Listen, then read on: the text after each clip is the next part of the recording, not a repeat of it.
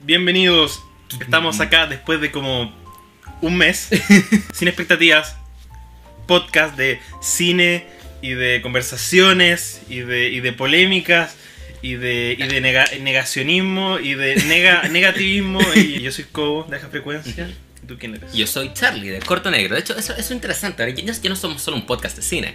Ahora somos un podcast de drama. Y por culpa de eso vamos a estar más atrasados que nunca. Pero eh, creo que hay que rendirnos un poco con esta idea de, mm, de cada dos semanas. O sea, hay que mantener el concepto Sí. por, por el tema de cartelera, porque igual la Ujú. cartelera siempre vamos a hablar cada dos semanas, pero ya empezar a prometer, no, chiquillo, cada dos semanas na- nadie nos cree. Llegó la hora de enfrentar la verdad. Y cuando recién estuvimos al día, cuando recién estuvimos al puto día, Lo la sema- logramos. La, la semana siguiente fue el Sanfic y no, nos quebró, pero Literalmente, Por nuestras almas quedan destruidas. por, por un lado no teníamos tiempo esa semana para grabar. Y, y Y luego también- nadie quería ver nada. Sí, porque vimos 20 películas esa semana, en promedio no metí tantas, y nadie quería ver nada de cine. De hecho, ambos como que nos refugiamos como en las series, como que ambos nos pusimos a ver como contenido corto y digerible de 20 minutos. Como que pensé, no, ¿por qué, ¿por qué recomendé esto? ¿Por qué no recomendé buena hamburguesa? en Kenan y Kel? Más encima justo como que subimos el nivel, el nivel, porque ahora tenemos audio, Claro. tenemos, o sea, ahora tenemos audio. Ahora tenemos audio que funciona más o menos. No, ahora tenemos video, ahora tenemos, tenemos iluminación, tenemos, hay una serie de factores extra que hay. que Sí. Ya, ya- ya no solo ya Skype te llama, la hacemos corta en la noche a las 3 de la mañana, no. Ahora hay que juntarnos, hay que coordinarnos y tiene que salir bien y...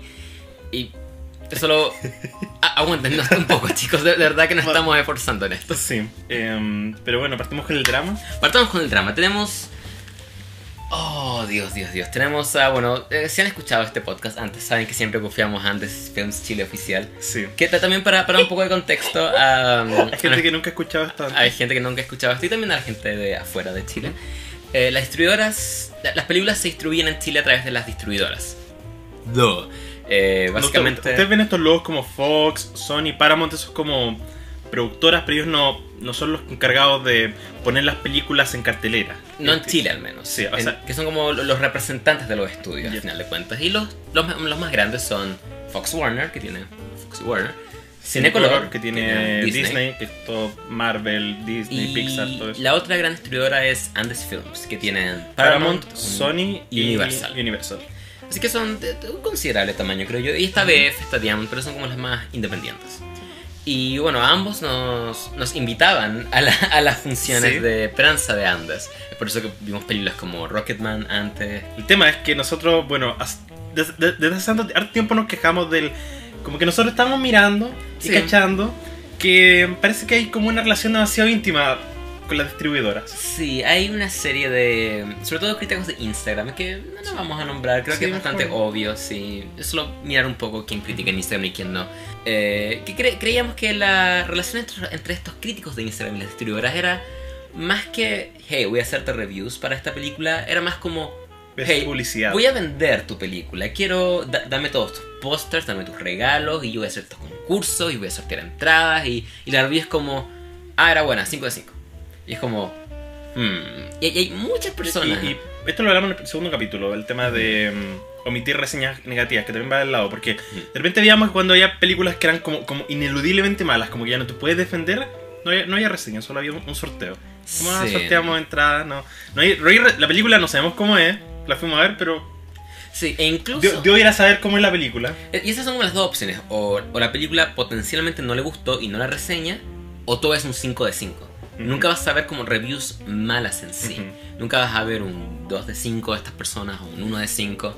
A menos que sean de, de Netflix o de eh, distribuidoras que tengan menos poder. A Por ejemplo, yo, yo tengo, a pesar de que usualmente hacemos muy mierda sus películas, yo tengo mucho respeto por BF. Sí. Porque BF nunca nos ha pedido nada. Ni siquiera como que te piden cosas al entrar. Onda. No hay sorteos, no hay nada. Y, uno podrá pensar, puta, que penca que no te den nada, pero al final eh, hay, hay menos intimidad, menos... Hay menos como relación, hay Sí. menos Al final, interacción. tú vas y si la película es buena, es buena y si es mala, es mala y...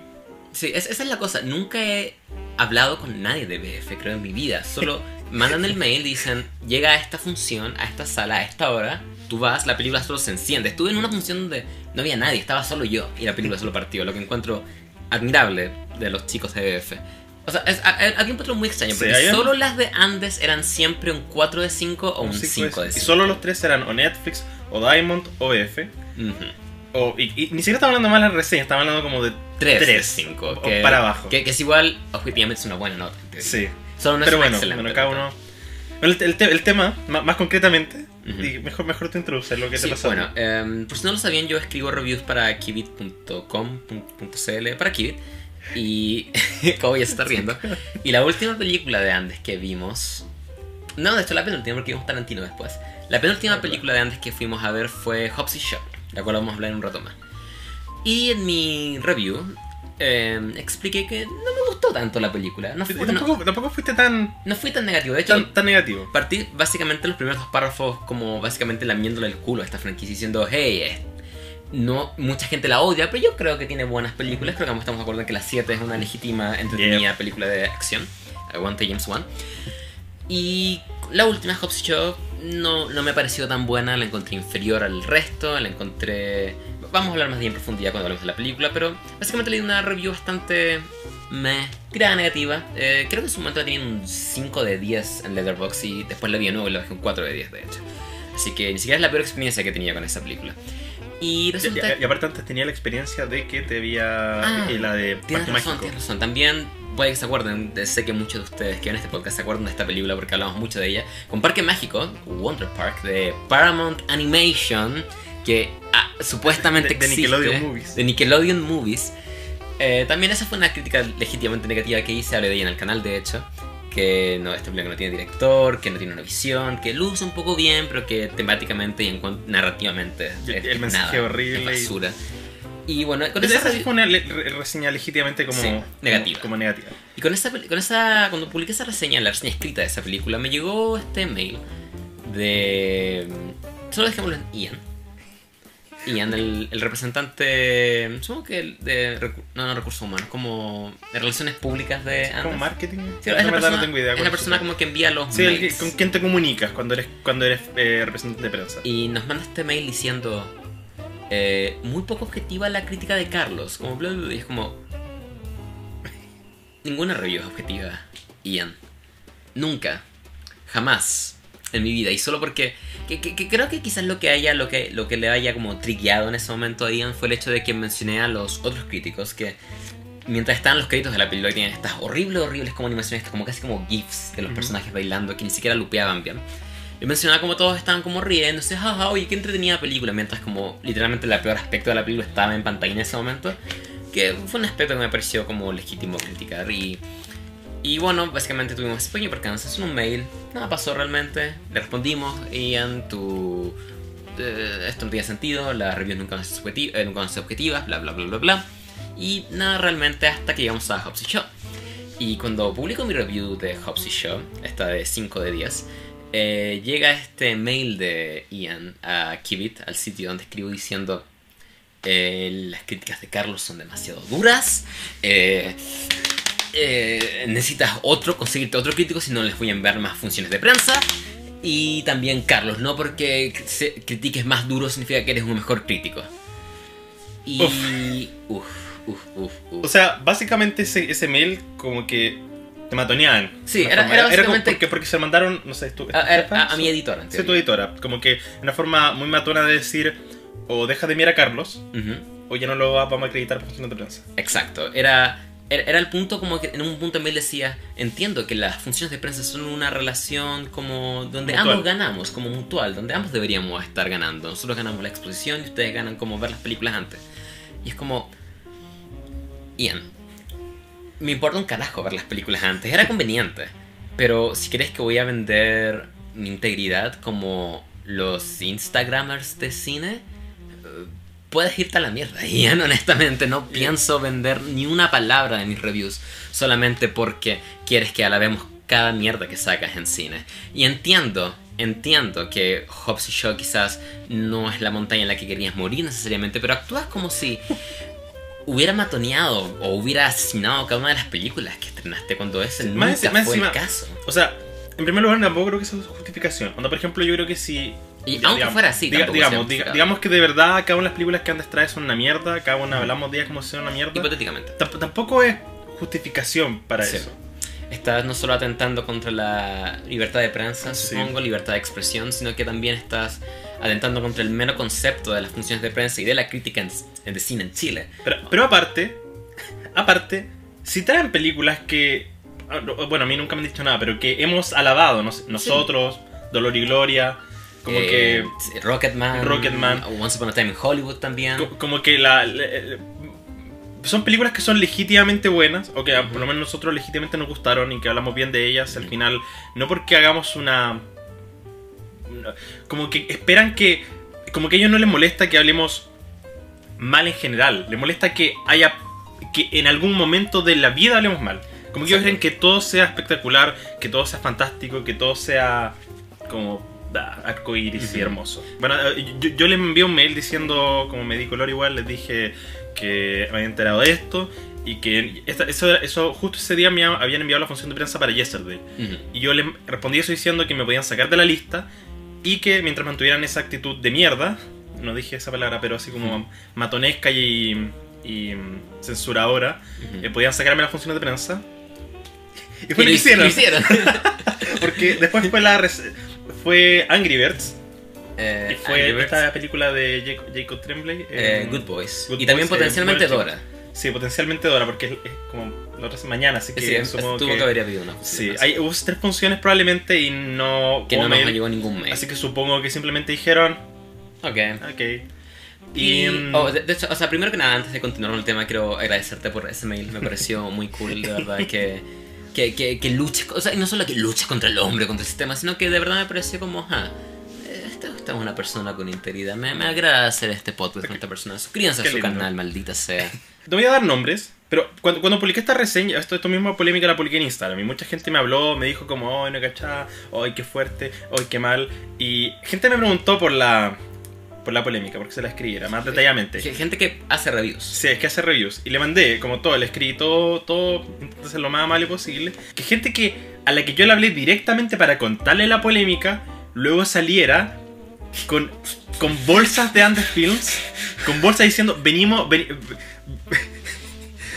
Hola chicos, venimos saliendo de venimos Andes de la sala de Andes premios. Films con sorteos, con premios y haciendo concursos donde dicen sigan Andes Films. Y es como, no tiene un poco de integridad. Onda, Esta gente pone el logo de Andes Films en sus reviews. Sí, ¿Por estamos jugando todos los puentes con esto. Nadie, nos va a, tomaron- que- nadie nos va a querer después. Se tomaron la libertad de descargar, buscar Andes Films logo.png en Google. Lo descargaron. Y más encima lo pusieron mal, porque ni siquiera estaba muy bien recortado, me acuerdo. Pero en los pósters de Angry Birds, que no tienen el logo originalmente, los pusieron ahí en grande. Esta ¿Qué es el página y Andes Films. Ah. Mira, y ya- oh, como- oh, como que- Andes. Oh. Onda, ni siquiera dicen como esta película dirigida por tal persona, No, o esta es película protagonizada, esta comedia protagonizada por tanto sobre esto, es esta película que trae Andes Films. Andes Films. Punto. Toda la información que necesita, toda la información que necesitas sobre esta película es que es de Andes Films. Tenemos gente que ordena sus historias en Instagram por distribuidora. Historias de Andes, historias de Diamond, historias de Fox. Como, ¿qué tan poca integridad? ¿Qué tan cobarde y qué tan vendido tienes que ser? Sí, si tú sabes de quién estoy hablando, sabes, saben de quién estoy hablando. ¿Qué tan vendido tienes que ser como para hacer esta clase de cosas? De verdad, porque todo lo que haces, no, no me considero un crítico de cine de profesión, yo lo que quiero hacer es hacer películas eventualmente. Pero si fuera crítico de cine, y en general puedo hablar de la crítica de cine, solamente lo, lo único que hacen, están abaratando esta profesión, la están vendiendo y es- están añadiendo más motivos de por qué a nadie le gustan los críticos de cine. Ya, ya hay muchos, muchos motivos de por qué a la gente no les gusta, solo están añadiendo más al fuego, lo que es una pena. La crítica de cine puede ser un puto arte. Y lo saben. Ujú. Bueno, no sé si lo saben, quizás no lo saben. Sí, Fuck you. Probablemente gente que solo quiere ir gratis a ver Ujú. películas. Lo Yo, yo voy a.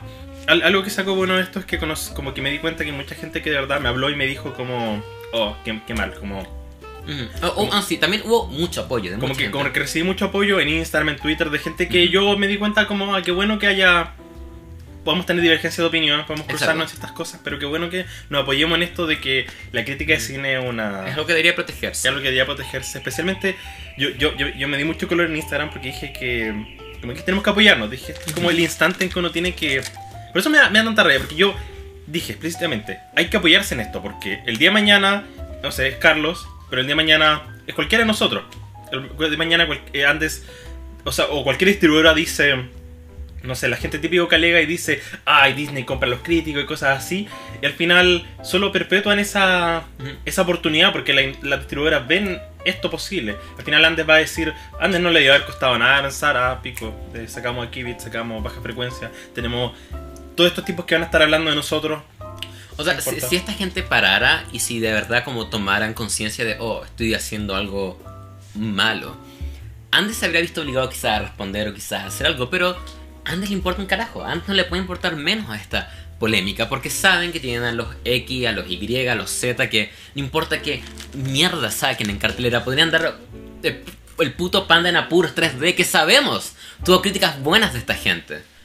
Fuck you. Estoy seguro, Fuck estoy you. absolutamente seguro que si The Room se hubiera estrenado en sala con Andes, hubiera tenido buenas críticas. Habría en tenido sorteos, habría tenido concursos. Y nunca he visto ningún, ninguna historiadora así como, oye, tu review, como te la sube, sube una estrella y te pagamos unas lucas. No, esto- estos locos solo se venden gratis. No, literalmente se están diciendo, no valemos nada. No, o sea, no quiero que se entienda también que ahora como que vamos a estar del otro lado y vamos a decir como y ahora todo lo que atrae Andas es, es mierda. No, para Porque nada. vamos a ir a ver. Yo fui a ver a ver Yesterday Ujú. y ya en el próximo podcast probablemente hablaré de ella. Pero mi opinión no tiene que ver, como que al final la película no tiene la culpa con. No, tampoco les vamos a pedir como. Hey, boicoteen las películas de antes. Porque al No. final, yo creo que como espectador no tiene. Como espectador siento que lo único que uno puede hacer es no apoyar a los críticos vendidos. Y como un poco. Siento que hay que. Mm, cuestionarse lo que uno consume. Por eso Sí. es que yo, yo en general no me gusta el concepto, y a veces yo caigo en eso, en la idea de cuando dicen como, ah, a los críticos les gusta Star Wars. Porque siento que hablar de los críticos como... Como una, una mente como que una mente sola. fantasma, como ¿qué, qué son los- pero qué, como, ¿qué dijeron los críticos? Como Ujú. qué les gustó de la película. Y si no sabes, si solo sabes, ah, tiene... A mí me encanta Rotten Tomatoes porque te da como un, una amalgama de, ah, hay un buen recibimiento, pero si al final del día te quedas con ese número y no piensas en... en lo que dijeron en lo que cada dijeron. uno.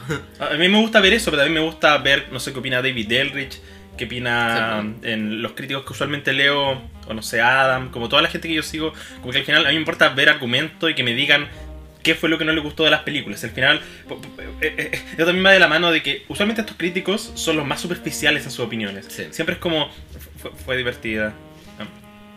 El- el ani- Oh, había- la animación era una era comedia buena. para toda la familia. Cosas negativas, el, el CGI era, era malo. No me gustó una actuación. ¿Por qué? No me gustó una actuación. Y al final de cuentas, al final, al final del día, cuando cae la noche, creo que la fama o la, la relevancia de estos como críticos de Instagram es tan falsa y tan superficial, tan efímera. Porque tienen los likes ahora y tienen los seguidores, pero ¿cuántas personas pueden decir soy fan de este X crítico de Instagram? So, probablemente la mayoría lo sigue porque por algún concurso lo tuvieron que seguir para ganarse el premio y después nunca más volvieron a leer lo que él dijo. Es muy Aparte distinto que- a lo que creo que, lo que por ejemplo tú, tú estás haciendo, que estás como ganando una audiencia que constantemente está escribiendo en los comentarios, que ya te conocen y que forman una como relación contigo como crítico.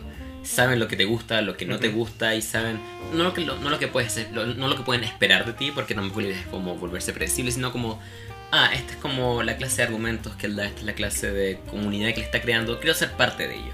Por ejemplo, no sé, em, uno tiene que, creo, creo que hace poco vi un video de, de Anthony Fantano, cuando hablaba cómo le afecta el hype, como la expectativa, Ujú. y él hablaba, por ejemplo, de que él sabe que, como que él sabe cuál va a ser la respuesta del público ante, por ejemplo, cuando sacó la reseña Tool, sabía que la gente lo iba a odiar porque su opinión iba a ser contraria.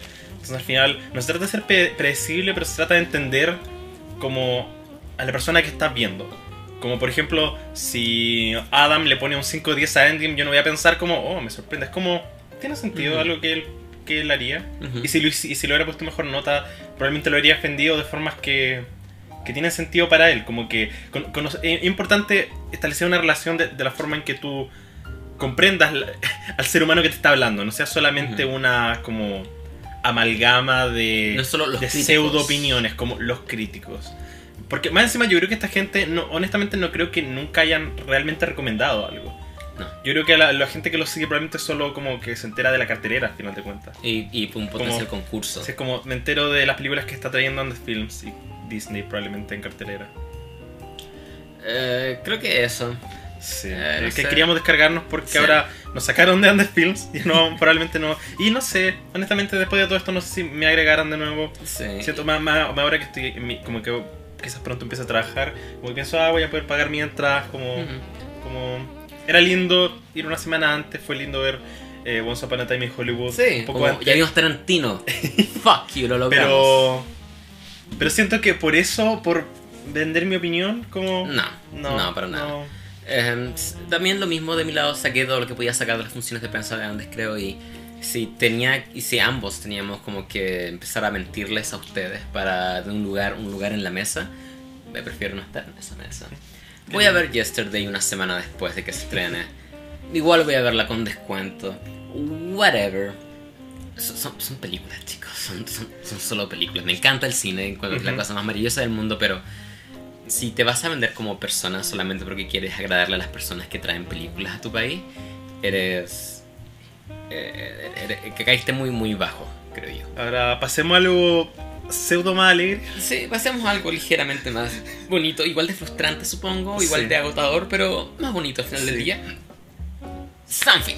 Y eh, fuimos El- al Sanfic. Vimos San- 19 yo, yo vi 19 películas, ¿tú viste como 23? Yo vi 22 en total. Ah, ya, ok. Em, Fue, fue una semana intensa. Sí, creo que hablamos de esto Esto del, de lunes a domingo. del, del podcast pasado, vamos a pseu- pseudo escribirlo, que es que, bueno, Sanfic es el Festival Internacional de Cine en Santiago y trae muchas películas y es como la instancia en que tenemos de ver aquí esas cosas que están fuera de la cartelera normal, tu típico blockbuster, no sé. De- de- de- ambos compramos abono. Charlie me coló a, sus- a las funciones de prensa ya que yo no o- me, me salí el- del tiempo. Pero fui a la, a la inauguración, o sea, no a la inauguración, fui a la conferencia de prensa de Gael García Bernal. Oliste el mismo aire que Gael García. Sí, protagonista, prota- protagonista de Emma. No, no seleccionada al- No seleccionada de Chile a los Oscars, pero. Mm, Ey, también pero ya- director ya. de Chico Arotes que está en cine hasta Sí, ahora. sí. De hecho, obvio. Pero es como funciones especiales nomás, creo. Sí. Porque no. No sé dónde está. es que está la reina. Ah, ya, ok. Bacán. en la sala de arte, si no me equivoco. Pero. mm, Pero, eh, pero, a- a- antes de que entremos a las películas, ¿qué te pareció el festival en general? Salió bastante bien, porque el año pasado fui, a un día nomás, fui a ver Wildlife. Y, y la única función a la que fui, no voy a decir que fue terrible, pero los títulos estaban mal. Fue, como fue que terrible, fue- fue, fue- terrible. También estaba ahí. como que para, para los estándares de, de- de cine comercial, como que ver eso donde los subtítulos estaban como, como yendo a, a dispar y todo eso fue como, oye, ¿qué es esto?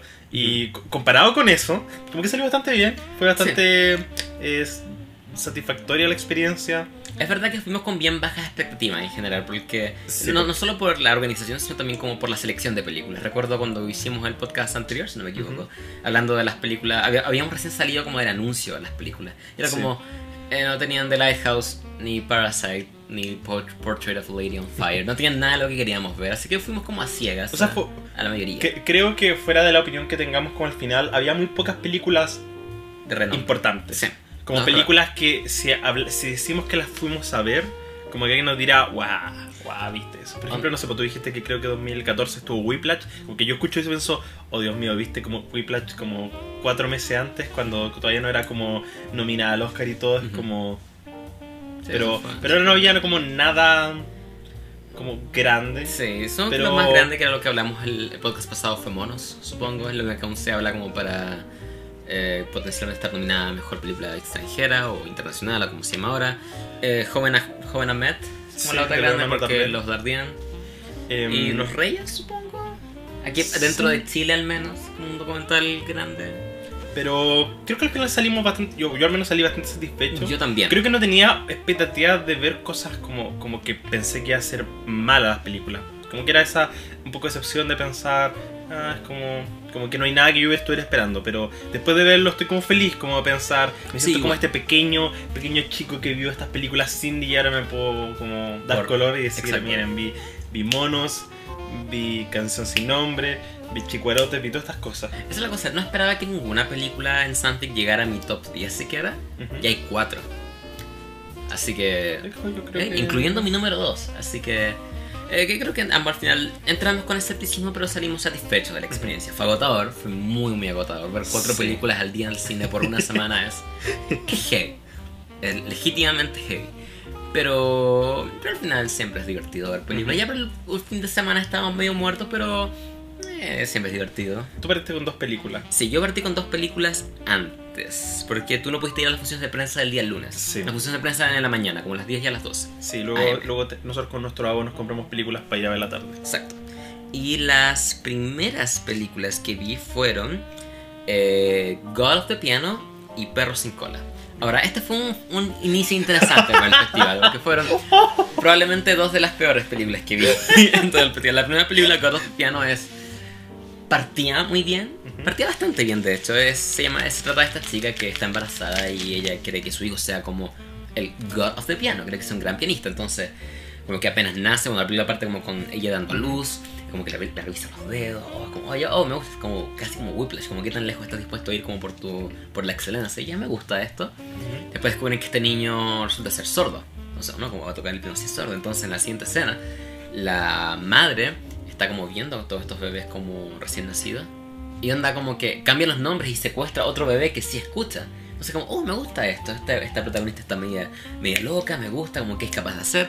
Y después nada pasa. La, la mezcla de sonido es terrible, onda, no importa si un, una- hay mucha música en esta película, no importa si la música viene de un piano en escena, o de un CD, o de otra habitación, siempre se escucha igual.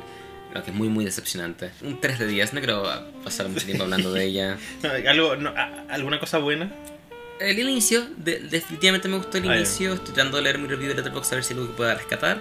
Sé que a ti no te gustó, pero vean The Perfection. Creo que es una película mucho mejor sobre música y crimen que esto. Creo que hasta a ti te gustaría más The Perfection que. sí, probable- probable- probablemente. La siguiente película que vi fue Perro sin cola. Perro sin cola. Que Oye, tengo muchas ganas. Creo que nunca podré ver esta película. Como que no la imagino en.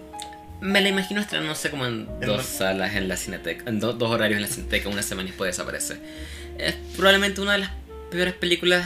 Es un 1 de 10 y no fue la peor película que vi este festival. Hay, hay cosas muy buenas en Safi, pero hay cosas muy, muy, muy malas también. Pi- Piensen en una película independiente chilena, sin presupuesto. Ya tienes la, la cámara en mano. Tienes los primeros planos constantemente, porque no puedes alejar mucho la cámara porque probablemente tu espacio es muy pequeño. Tienes las decisiones estilísticas que solo parecen ser porque sí. Como hay un plano en esta película que es como en, en cámara lenta, que dura como 3 minutos. Y es como que no muestra nada realmente. Y es como, ¿por qué? Estás solo tratando de alargar tu película que dura 77 minutos, porque es el mínimo que te pidieron para poder distribuirla. Ok, porque parece el caso. Eh, La, la música es como esta. Solo está como guitarra eléctrica que están como asesinando durante todo el soundtrack. Es como.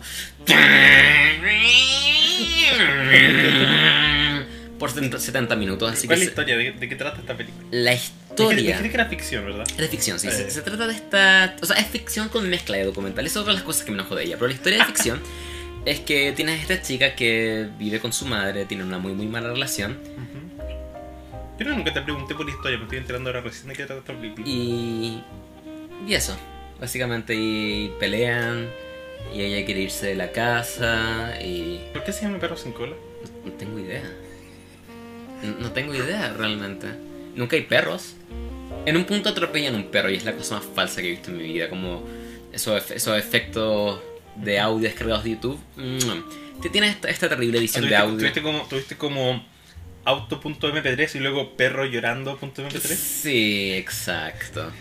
O sea, esa es la cosa. O sea, solo supe que el perro fue atropellado porque lo mencionaban después, pero en el momento, solo como que hay esta persona que está en un auto, como que está manejando y ves solo suena como en el fondo y después sigue manejando. Y es como, espera, ¿atropellaste un perro? ¿Solo lo topaste? Ok. ¿Qué, qué pasó? Es muy, muy confuso y también tiene estas como pequeñas, como pequeños segmentos que no Ah, tienen nada que ver con el resto de la película, como en formato documental Ya. donde hay una entrevista a una familia peruana o colombiana, una familia inmigrante en Chile, y también una entrevista a un grupo de chicas que hacen como malabares y arte en, lo- en los, en los semáforos. Pero solo están metidas en la trama. O sea, ni siquiera en la trama, solo están metidas aleatoriamente. Y Suena, suena como que lo entendiste, Carlos. ah, probablemente, Estuviste poniendo atención Pro- a, la- a probablemente. los simbolismos. probablemente la magia narrativa no la entendí. Y es una decisión que al menos definitivamente muestra como, o o alguien detrás de la cámara, alguien tomó esta decisión, Ujú. Pero, ¿por qué? ¿Por qué? Soy, soy muy, muy fan de que todo en la película tenga un propósito. No tiene que ser un propósito obvio, un propósito como dramático necesariamente, como cuál es el punto del final de 2001 narrativamente necesariamente. No, funciona.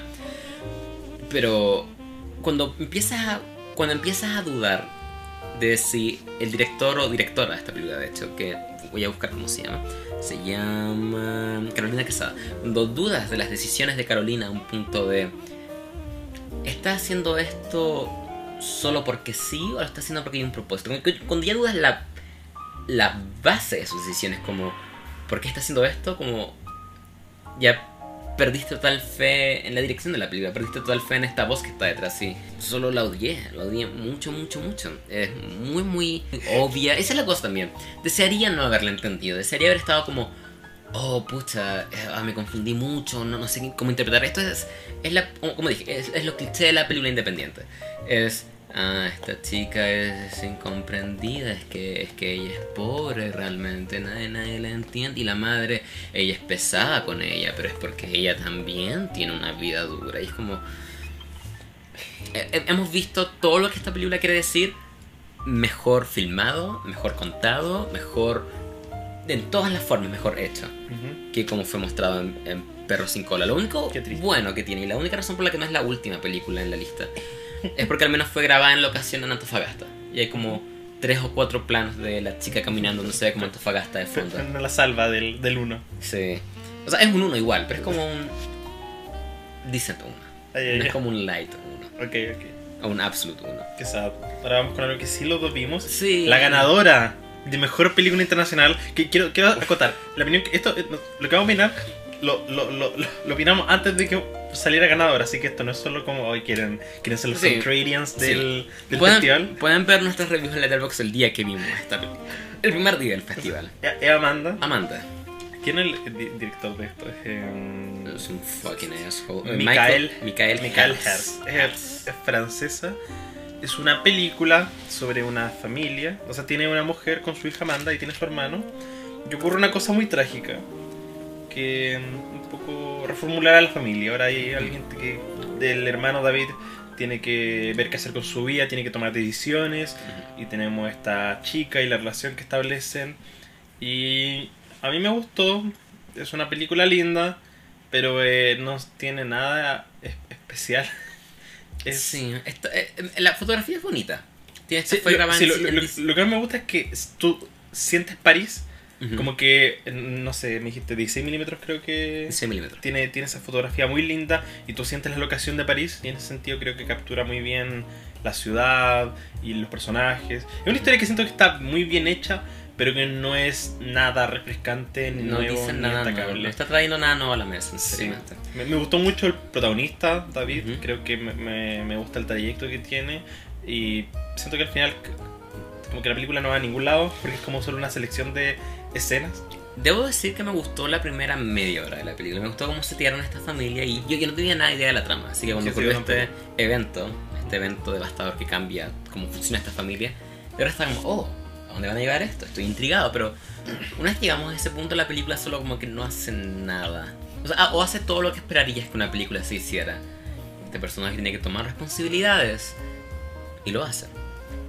Esta niña tiene que cambiar su forma de ver el mundo eh, empiezas a notar como las grietas entre medio y empiezas a notar que ningún actor puede llorar en esta película ah, por algún motivo. Sí, esta película es muy emocional, es muy, es muy triste en el sentido en que exige mucho, como que de verdad, tú sientes que cuando estaban escribiendo este guion querían que la gente llorara, pero no, no castearon seres humanos capacitados para llorar. Creo que esta película me habría gustado mucho, mucho más si, si estos personajes hubieran podido, si estos actores hubieran podido llorar, porque hay escenas de verdad como que me imagino como rompiéndome el corazón viéndola pero solo, solo estaba pensando, estaba viendo como, a ver, a ver, esa lágrima, a ver. Por, ejemplo, también hay, una escena en que cuando ocurre esta, esta cosa, como que Amanda, el personaje de Amanda debería estar muy triste, y no lo está, no tanto al menos. Y yo tenía dos opciones. O quieren como mostrar que el personaje está reprimiendo emocionalmente, o no le dieron la dirección suficiente a esta niña para llorar, y nunca resuelvo esa duda. Siento que estuve todo ese tiempo pensando, esta niña debía llorar, no debía llorar, fue problema de la actriz, el guion está escrito, como que esas, esas confusiones son tan raras cuando la película te exige tanta emocionalidad, te exige tanto como como, como que me puedo imaginar perfectamente, no sé, a mis papás viéndola y encantándola y pensando, oh, sí, hermosa, y llorando y siendo muy triste. Eh, me, recuerda, me recuerda en algún sentido a de Ups- o sea, no de Upside, amigo de. de, de, de, de- ¿En Unt- Untouchables? Untouchables, que también es francesa. Que es como. Es linda, es divertida, tiene buenas actuaciones y buenos personajes, pero al final del día ese como, como que. Solo como que pasa, por Solo como que pasa. Pero bueno. Ah, también hay una escena de sexo que dura 10, 10 segundos, que es maravillosa. Estos personajes como que se gustan.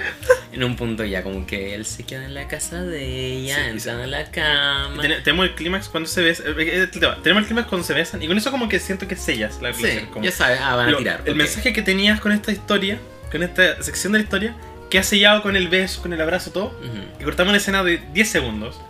Donde ella solo muestra las boobies por algún motivo, supongo que el director quería, quería verlas, ¿ok? Esta es la actriz de. mm, de Nymphomaniac, ¿no? No sé. Creo que la voy a, voy a revisar por mientras. pero- Oh, fa- fact checking, pero bueno, mientras como busca, la encontré muy, muy olvidable, la verdad. Fue Sí, no fue un buen la- inicio para este Es festival. la, la actriz de Nymphomaniac. Le daría un 5 de 10. Sí, para mí fue un ligero 6. Al principio era un sólido, fue bajando.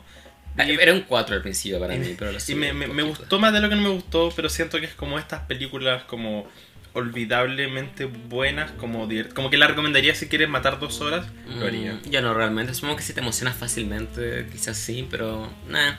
Y rápidamente la última película que vi ese día fue Atlas, es un drama de Alemania. Eh, una, una grata sorpresa, la verdad, es como una historia decentemente contada. Es la historia de este, de este hombre que trabaja en... eh, ¿Cómo se llama cuando debes mucho y te empiezan a quitar las cosas de tu casa? No soy un embargador. Eh, un embargador, exacto. Trabaja como en esta empresa donde, donde embargan cosas, cuando la gente debe mucho.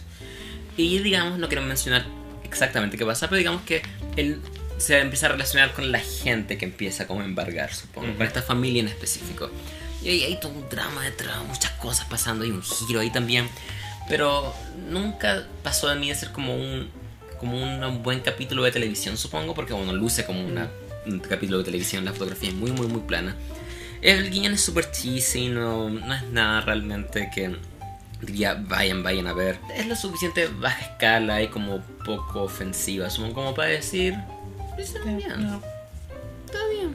El villano era súper cartoony. Ay, Hay un villano. hay un villano, o sea, está, está como. O sea, no sé si un villano villano, pero dentro de este grupo de embargadores hay uno que es como el más como rudo, el que está como, ay, tengo ok. que a esta familia sí o sí. Pero, pero, No sé por qué me dio mucha risa el concepto de un villano en esta película. pero- como que nada más no me he dicho de repente hay un villano. Hay una... Pero es como un villano porque tiene como un montón de goons, un montón como de secuaces casi. Que es como. Es como la mafia turca, supongo, una cosa así, que están omnipresentes en todos Ok. lados, cada vez que el personaje tiene que estar en problemas. Un muy ligero 6. Ok. Un muy ligero 6. Em. No, no sé si la volvería a ver porque no tengo cero interés en hacerlo, pero reconozco que hay, hay, hay talento detrás. Me imagino este director con más presupuesto haciendo algo mejor, quizás. Eh, la- la- al día siguiente tuvimos un, un- un disparo porque Sí. Cha- Charlie tomó la mala decisión del día. Em, Fui un en, la función de prensa yo fui a ver Harley Quinn y él fue a la tercera esposa. Y yo a la noche fui a la tercera esposa, pero Charlie no pudo ver Harley Quinn porque no quedaban entradas. Estaba agotada. Esto- Así que yo, yo vi las dos películas. esta- estaba como Harley Quinn. ¿Quién va a ver eso? ¿A quién ¿Qué le importa? ¿Qué es? Y después como llegó ese día en la mañana y como eso, uy, que no cachaba Harley Quinn la nueva película de Tanto eh, Sepúlveda. eh, eh, Adriasola. Adriasola- Adriasola y Sepúlveda. Adriazul y Sepúlveda y estábamos, ¿what? Sí, yo hicieron. Que el siciliano, es siciliano, como, que es muy, muy. ah, ¿cómo me perdí esto? O sea, o sea, en ese momento dije, ya no importa, compro entradas para la noche. Pero era la premier mundial de la Sí, película y y- obviamente estaba agotada. Rip. Rip. Hab- Hablemos de la tercera esposa. Ya, ok. La tercera esposa es la película más aburrida del año. no, no, no, tú la odias más que yo. Yo Sí, no la odio. Es chistoso tanto. porque el Charlie, Charlie la vio y le pusiste un 6 al principio. Y Sí. dijiste que igual era buena y yo la vi a la noche y la. Creo, creo que fue como mi segunda o tercera película más odiada. Es que no la odié, no creo que sea mala, pero concha tu madre que me aburrí. Igual, miren, tomo mi opinión con un poco de suspicacia, porque esta fue la cuarta película que vi en un día, una película de creo que como hora y media, hora cuarenta, que no pasa nada. Siento que este también cae en este cliché de película como... Hoy dura 96 minutos y es tan fome. Eh, es tu cliché de película como extranjera, donde hay mucha como... ¿Cómo se llama esto? Apreciación. Ujú. Hay mucha gente no hablando, no haciendo nada, Pero mira, solo mirando. y el problema es que no te interesa ningún solo personaje. Yo hablé con alguien en Instagram que de verdad le gustó y como que fue interesante tener un intercambio de opiniones, como que me hablaba sobre cómo, cómo las distintas temáticas y cómo a- a- hablaba de, por ejemplo, eh, conceptos de feminismo y teoría de género y teoría queer. Pero siento que mi mayor problema es que la columna de la película de verdad que no me importa. Eh, narrativamente no son personajes que con los que, o sea, empatizas, pero solo porque cosas malas le están pasando, no porque sean buenos personajes en sí. No hay nada como carismático como sobre ellos realmente. Un- unidimensional. La protagonista Es muy Sí, simple. sí, sí, es un filme que a mi parecer basa demasiado su, su pilar en que el, el matrimonio arreglado es malo. Entonces, como automáticamente te vas a empatizar con Sí, ellos, porque obvio. sabes que, que- que te vendan Sí, como un trozo de carne a un, a un terrateniente, que es malo. Pero siento que la protagonista, como personaje escrito, no se gana. A nadie. No, no se gana al, al espectador. Yo debo decir, sí, que aprecié mucho la fotografía de la película. Creo que está inmaculadamente fotografiada. Creo que graban en locación aparentemente, lo que siempre aprecio. Están estos hermosos, hermosos paisajes como de la selva en Taiwán. Encuentro que los sets lucen bastante bien. No sé si eran locación o no, pero to- todo luce como legítimo. Todo luce como el Taiwán del siglo XIX. Sí, sí. Súper, súper bien. Creo, creo que lo mejor es eh, todo lo que es diseño producción y locación. Creo que Y también, y también creo que a pesar de que los personajes no son muy buenos, creo que las actuaciones en sí son muy, muy buenas. Incluso de los niños. Sí. Hay hartos actores niños en la película y nunca vi ninguno como, como un actor. Todos se ven como casi como personas. Es casi como un documental muy bien filmado, supongo. Ujú. Ah, me, me gustó mucho cómo inició y cómo terminó. Me gustó mucho este inicio, Ok. es casi como una película muda, como está esta chica, como en este bote entrando, vamos con ella, no sabemos a dónde vamos y de a poco vamos descubriendo esta información.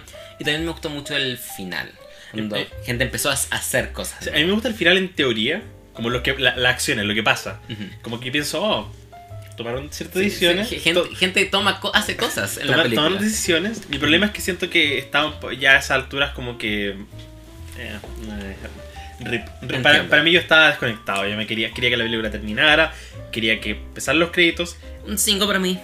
Eh, ahora yo vi Harley Quinn Tuviste Harley Quinn.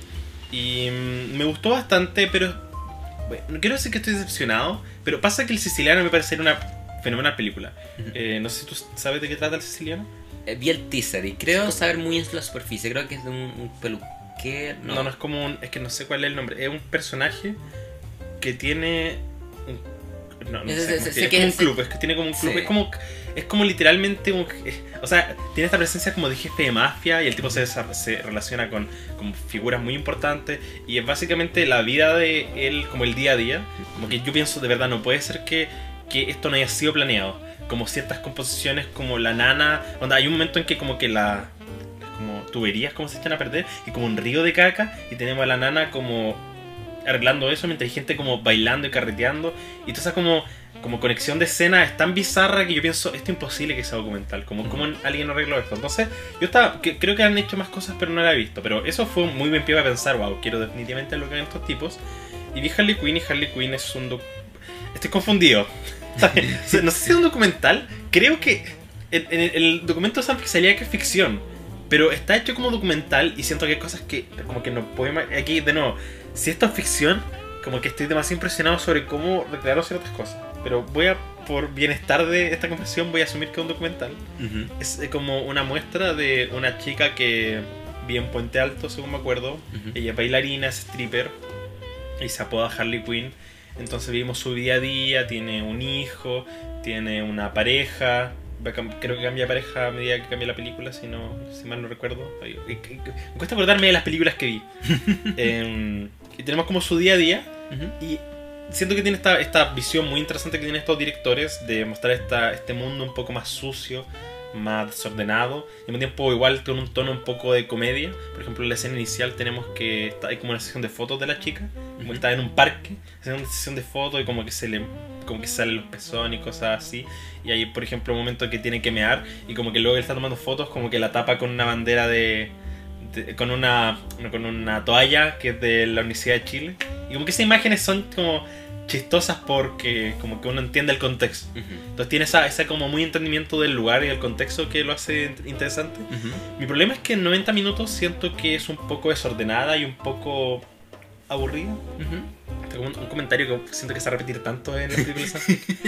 Como Eh, que nada pasa Sí, realmente. tiene, tiene imágenes que son muy chocantes, pero creo que mi problema es que apunta en tantas direcciones porque cuenta muchas cosas. Onda, por ejemplo, tenemos esta loca que como es stripper se enfrenta a muchas como em, problemas relaciona- relacionados a esa vía, como a discriminación, en un momento ya va a una marcha feminista, al mismo tiempo se enfrenta a otros problemas relacionados con su expareja, con el, creo que el padre de, de su, creo que es su eh, hija que tiene, o muchas cosas que son muy extra que por eso a veces pienso como esto esto no puede ser ficción. O sea, hay cosas que yo pienso que no pueden ser ficción porque hay un momento, por ejemplo, que se muere un, un gato Ujú. y la muerte es tan horrible y lo muestran como vomitando veneno y retorciéndose. es Ah. imposible que, como que, si, ¿cómo, ¿cómo recreas eso? Yo de verdad lo pienso. Encima de la película se ve tan de bajo presupuesto y igual eso es como positivo en el sentido que te, te mete en el lugar. Puedo imaginarme a mucha gente amándola, especialmente si tienes como esta, este gusto por este tipo de película un poco más oscura, no sé si la llamaría. Eh, es como un sólido 6. Me alata un poco hablar mal de ella porque siento que Adriasola y Sepúlveda son gente tan talentosa que como que igual quiero que les vaya bien, quiero que la gente lo apoye y quiero que se reconozca su talento porque siento igual son como directores de nicho, Ujú. como que entre la prensa hablan de ellos y lo aplauden, pero no son, Son de, conocidos. no son de consumo popular o que alguien, no sé si yo le digo a alguien, a ver, yo creo que si alguien que sabe un poco de cine le digo, hey, Pablo Larraín, va a cachar el tiro, pero si le digo, hey, Adriasola Sepúlveda, O sea, yo no los conocía hasta What? este festival, así que. Así que siento que me gustaría que tuvieran reconocimiento a pesar de que no haya amado esta película. Ujú. Otro que vimos que ambos disfrutamos. Bueno, sí, Wow, disfrutamos en ¿De verdad. dónde apareció esto? Pues sí, verdad, esto no está obvio, no hay que tapar el logo. Tú amaste, Ujú. yo lo, lo disfruté por lo loco que era, era víctima potencial. Víctima potencial. Qué gran película. La, la primera sorpresa, Sí, esta esta fue la primera película que vimos y como que lo que nos provocó una reacción como fuerte. En ambos. Como Ujú. que vimos esto y dijimos, esto es especial. Lo que esto, es una película. Eh, básicamente entramos a esta película llamada Víctima Potencial. No teníamos idea de qué se trataba, que la había hecho, solo sabíamos que era chilena. Y, y empieza y están estos como logos en VHS y está como diseño de sonido y hay música y canciones y es como... Ok, ok, es como... Se, se trata de este como chat de niños que aman a esta... A esta cantante. Como una pero- ídola pop. pero que es como un vampiro también y está linkeada con rituales satánicos y es, es- es muy muy loco y me, a mí me encantó. La encontré fascinante y la encontré un, un logro en cuanto a la visión de estas personas. No sé que también se mantenga en una segunda vez sabiendo a lo que voy, pero sé que al menos en esa primera vez, en esa primera como sorpresiva vez, eh, me, me dejó con una muy muy buena impresión. Sin contar la tercera esposa, porque la tercera esposa la vi en la noche. Ujú. de las tres películas que he visto hasta ese momento, creo que fue la peor. Mismo tiempo creo que fue la mejor en un tema de... Vi algo que me sorprendió, vi algo que me impactó en- emocionalmente. Porque es un filme tan loco, tan desquiciado, y siento que como que toma los volúmenes y los sube completamente, y es muy cheesy, y como que abraza ese cheesiness, esa cursilería. Tienes como, como muy otaku, tiene como, como, no sé, en el chat hay personajes que como, no sé, eh, menos 3, o sea, menor Men- igual, menos que me- tres. menos que 3, U.U. Uh. Ujú. O sea, la- ese es el tema, la peli- como que es, es difícil criticarla porque la película sabe que es pretenciosa. Ujú. Es decir, si yo conversaba con el director, el tío me dice, no, no, yo no es pretenciosa, yo le, yo le diría, anda a la mierda, como... No, es- es- eso para mí funciona a favor, de hecho. A mí me encanta porque es pretenciosa. Por eso, creo, pero siento que la película como que sabe mucho lo pretenciosa que es, como que no es que les haya salido pretenciosa por accidente.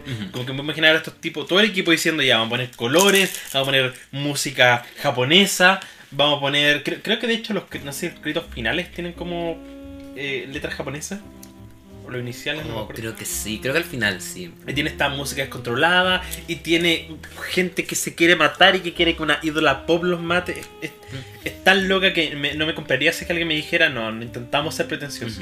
Es muy edgy, es como Sí, edge, sí. la película. La película tiene todas estas estos como diálogos entre personas en este grupo de chat que están como quiero matarme, suicidio, suicidio, qué bonita palabra y es como y eso, eso, eso es lo que me encanta ya porque siento, mi teoría es que toda esta película es una alegoría, Una broma muy elaborada. Claro, es como, es como esta representación de cómo este mundo, de verdad vivimos en una sociedad en la que estos jóvenes se creen las personas más edgy del mundo, como hablando de suicidio y uy, quiero que me maten, ah, pero en realidad solo son un, un grupo de granudos que escuchan eh, Música pop. música pop y se creen especiales por ello. Y esa ironía me encanta y creo, quiero creer al menos, o incluso si no fuera así, en mi interpretación al menos, es lo que vemos, es la, es la, repre- la representación de este mundo, de cómo, hay- cómo estos chicos ven el mundo, hecha película.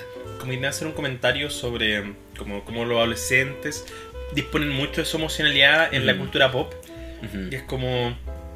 Como que básicamente piden cargar sus problemas. ujú, Y es como, mátenme, háganme todo esto. ujú, Mi, mi problema es que siento que por cada cosa buena hay una cosa mala que como que la neutraliza. ujú. Porque no me importó ni un solo ser humano. El problema es que hay, hay una protagonista, la Sofía. Me da risa que la Sofía es, es el personaje y la actriz. Y también es parte, del, también es parte del guion. Y también hizo las canciones. Entonces hay un, tra- un trabajo como de inversión en la realidad de este universo. Ujú, El problema es que honestamente no me interesó Sofía en, en un instante como, Ujú. como personaje. ujú. A mí lo que me pasa con Víctima Potencial y la razón por la que creo no está más arriba en la lista es que incluso durando 60 minutos, 65 minutos, se siente larga. La, la broma el chiste dura, dura lo suficiente y cuando, por muy irónico que sea, incluso a mí que me gustó mucho, llega para los minutos 40, minutos 50 y era como, ok, ¿cómo ponemos esto? Ya. Es abstracto, es crazy, no entiendo lo que está pasando, o creo que no entiendo al menos, pero vamos, ¿qué más? ¿Qué más? ¿Qué más? Si, si la película hubiera terminado cuando tocan la canción de Víctima Potencial, la canción titulada Víctima Potencial, alrededor de lo que creo es, ah, el minuto 40 de la película, hubiera cortado a negro, me paro y aplaudo. De verdad que me paro y aplaudo, porque estaba... Nunca, de- desde que partió, como que la película me tuvo como en un trance, casi como que estaba pensando perros sin cola, estaba pensando... todas La tercera esposa, Amanda. Claro, estaba pensando todas estas películas, oh, todo luce igual, todo es terrible, ¿qué está pasando en este festival? Y de repente, de la nada, me enfrento con esta, esta visión, este grupo de personas que están queriendo contar algo de una forma particular y me... Nu- Nunca dejé... Creo que vi toda la película como así, como con los ojos lo más grandes posible, porque no podía creer lo que estaba viendo la mitad del tiempo. Eh, primero, sólido 5. Un sólido... No, un ligero 7 para mí. La primera película que pude decir me gustó, como no es como, no, es como Atlas, que es como sí, era, era ok, no era mala. Esta definitivamente tiene mi sello de aprobación. Como, como que yo siento que en mi caso como que se no- iba neutralizando, pero a- agradezco que al menos las cosas muy buenas, como que al menos no sé, no era como indiferente. Era simplemente tan loca que Ujú. siento que era inevitable que quedara en un punto muy Es- medio. Es como el buen 5, no como el mediocre Sí, 5. Eh, algo que quiero comentar que se nos olvidó. Cinemas No Fan 1001 nos habló al Sí. final de Amanda. No, nos Salimos de la función de Amanda y no, no, nos encontró. Fue como Charlie Coy, fue como ¡ah! Primera vez en la vida que alguien nos noticea. en Sí, la nos vida noticea. Así que gracias, Cinemas No real. Fan fue 1001. bastante cool. Le Me acabo de acordar que nos dijiste que ibas a ver, gracias a Dios, y no te encontramos. O sea, no. Ah, Llegamos tarde, gracias a Dios, porque veníamos por los Reyes, que había Sí. partido tarde, entonces. Pero ta- ta- tampoco te encontramos afuera, así que gracias por Mm, noticiarnos en. alegraste nuestro día totalmente. Yep. Eh, luego esto, la gran película de. Sanfic, que era Monos. Es Turquino. por- es- siento que es como la indiscutiblemente mejor. Siento que cada uno de nosotros puede tener como su, su mes favorita. Esta es como que siento que la que universalmente Amamos. Amamos. como- sí, porque nuestras número uno son muy distintas. De hecho, Sí. creo que ambos opinamos muy distintos de Sí. nuestro número uno. Pero nuestro segundo lugar, o, o Sí, tercero, creo que el, mi segundo al menos. creo que también es mi segundo, es definitivamente Monos. Monos es una experiencia. Monos es no solamente probablemente la película más profesionalmente hecha de todo lo que vimos de Sanfic, sino que también la más loca en el sentido de cómo, cómo hicieron eso. Sí. Aún hay, aún hay cosas en esta película que veo y digo, Hay- ¿cómo, cómo tomaron Por este ejemplo, hay una plano? escena en los rápidos, en que hay un, un ser humano en esos rápidos. Yo de verdad pienso, ¿cómo? ¿Cómo ¿Metiste un SGI? ¿Metiste a alguien ahí? Mi, mi teoría es que tenían como una especie de rapel arriba con un Porque- cable que más encima es, es pero- colombiana. Onda, no estamos hablando de Hollywood con millones, miles de millones. eh, es una película colombiana. No me voy a revisar por supuesto, pero yo creo que haya sido No- tan alto. No creo que haya sido mucho. Esta película, bueno, dijimos el nombre, Monos. Sí, monos. Monos. Eh, dirigida por Alejandro Landes. sí, creo que le ganó, mejor director. ¿En Sundance? No, no, en. Ah, en. Sanfic. Ah, ok, ok. Eh, y totalmente merecido. De hecho, debería haber ganado Eh, Monos no solamente tiene los mejores stunts del año, tiene también la mejor música del año. El soundtrack Sí. de esta película fue hecho por Mika Levy, que es una de las compositoras más talentosas, creo yo. Quizás, quizás mi compositora favorita del Oh. siglo XXI probablemente. ¿Qué, qué escrito más? No. Hizo la música de Under the Skin e Ah. hizo la música de Jackie. Ah, mira, no. Ca- no Cada tenía uno de idea. sus soundtracks, o sea, siempre es qué, qué parte de lo mejor de la película. Y siempre e, ha sido, por, por, lo menos creo, mi soundtrack favorito de cada año. El soundtrack de Under the Skin es las cosas, una de las cosas más perturbadoras que he escuchado en mi vida. El soundtrack de Jack es muy cool también. O sea, su música siempre resalta. Nunca, nunca pasa indiferente de fondo. Y cuando parte la película, esos primeros 5 minutos tienes como este... Y, aparte la... chicos entrenando y es, es, es intensa. Es, una, es una experiencia muy visceral. Aparte de la fotografía, tiene esta- no solo hace increíble uso de la selva colombiana y de. a- Hay una excelente grabación de color, sino que también tenemos estas panorámicas que son tan solitarias como. Me, acuerdo de una escena en que como niebla y está, ahí están los personajes solos, como en la oscuridad, no sé si la oscuridad, pero como en la noche. Y tú realmente sientes como. como. como que es, es fotografía que te transmite emoción. No es como solo es linda Ujú. Como que por un lado es linda como el tipo de película donde yo siento que podrías parar cualquier fotograma y ponerlo ponerlo en tu pared especialmente Ujú. si donde sale Moisés Arias con, con, su, Moisés Arias Con es el su- protagonista. con sus apps Con su, su- su six pack. Moisés Arias, también conocido como Rico, Rico Suave. Suave, Hannah Montana. Hannah Montana, es el protagonista de esta película y es increíble. yo no tenía idea que él era o sea yo, yo por un momento pensé yo, yo, me, yo me imaginé cuando, cuando lo vi en el elenco tenía opciones o él es como personaje gringo o él es un personaje colombiano pero que va ¿Qué? a tener un va a ser como un Gustavo Fringe Claro, como que no habla mucho Sí. realmente y su pero él, ahora, ahora me cuestiono ¿él, él, él- él es latino? no, no tengo idea. Yo, yo pensaba que era como de padres latinos. Sí, yo también pero, pensé algo así, pero hablaba que- bastante bien español. Sí, y también habla inglés bastante bien, con un acento americano muy, muy como. Recuerdo cuando lo vimos en A dos metros de ti, como jamás habría pensado que, que era es como- latino. Sí. Pero es, es una experiencia esta película, ¿verdad? Creo que se puede dividir en, dividir en dos mitades, la parte como en la montaña y la parte en la selva. Ujú. La transición entre ambas es... True ki- key noise on the table, my boys. Y creo que la razón por la que no es quizá un 9 de 10, un 10 de 10 para mí es que siento que la segunda mitad baja un poco para mí. Ujú. No es tan intensa la segunda mitad como la primera mitad, pero quizás pensándolo en retrospectiva, es necesario probablemente, porque no sé si una película con ese nivel de intensidad por O dos sea, horas... si- siento que es quizás la mejor versión de sí misma. Sí. Como que no sé si hay cosas que yo señalaría y diría, ah, Ujú. esto hay que, lo habría hecho de otra forma. Sí, es una película que podría tan fácilmente haber fallado porque es protagonizada por adolescentes, por niños Ujú. básicamente. Y encuentro que retrata la psicología de los niños y la forma en que actúan tan, tan, Es- tan bien. Eh, algo igual a mí me bajó un poco es que al final no es una historia tan original. Es-. Es básicamente como El Señor de las Moscas, pero en, en como en grupos paramilitares colombianos. Que Pero, es la- pero- pero no dirías que es como una buena adaptación de esa historia, O sea, sí, trayéndola al contexto Eh, latinoamericano. Sí, una- encuentro que una excelente adaptación, pero es lo mismo, como la razón por la que para mí está como un par de notas más bajas de quizás mi nota máxima es porque siento que tiene esa como carencia de originalidad. Porque Ujú. tampoco es como una adaptación directa, es como simplemente muy influencia. Incluso hay una escena con una cabeza de chancho que es como una muy clara referencia al libro. Ujú. Por lo que, por lo que si, si Alejandro Landa me dijera que no se basó en el Señor de la Mosca, yo diría, get, get the fuck out of here. La mayoría de las reviews han apuntado a eso, así que yo creo que probablemente él está consciente de ello. Sólido 8. Un sólido 8 para mí también. Ahora, la siguiente película, aquí es cuando, aquí es cuando, es cuando el debate empieza.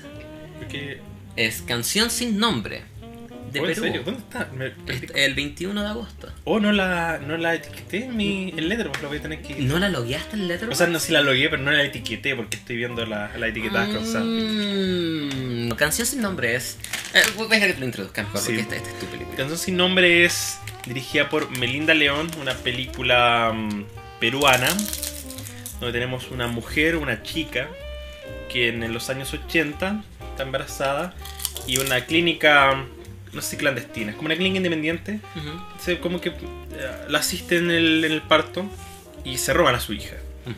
Entonces ella va a pasar toda la película buscando que se la devuelvan, como buscar Ujú. qué le pasó, dónde está, y se alía con un periodista que también tiene su propia como conflicto y su propia aventura y van investigando esta investigación y enterándose qué pasa y es una película hermosa que fue producida por Inti Briones, quien es a mi parecer probablemente uno de los mejores eh, directores de fotografía en Latinoamérica, Creo que Ujú. siempre que él está al mando de la fotografía en una película está garantizada para ser hermosa. Em, y también hizo la fotografía en esta película y tiene un estilo muy clásico, lo cual muy similar a otra película que salió hace poco. es- es fuerte. Eh, Esta película eh, se parece demasiado a Roma y es triste porque Es, es li- literalmente imposible que hayan Sí. Roma. como que a menos que hayan a menos que hayan visto Roma en diciembre y en de diciembre hasta ahora, porque esta película de hecho se hace como En Cannes, se estrenó, así que en mayo ya estaba Sí, lista. en cinco meses tuvieron que haber visto Roma, escrito el guion, Sí. la haber rodado, editado, todo. así que, no, eh, su- suena mucho, pero tuvieron muy mal timing. sí, porque, muy, muy mal porque, timing, porque es- es- incluso la protagonista se llama parecido, se llama Egeo y la de Roma se llama Cleo y tiene esta la fotografía en blanco, y negro.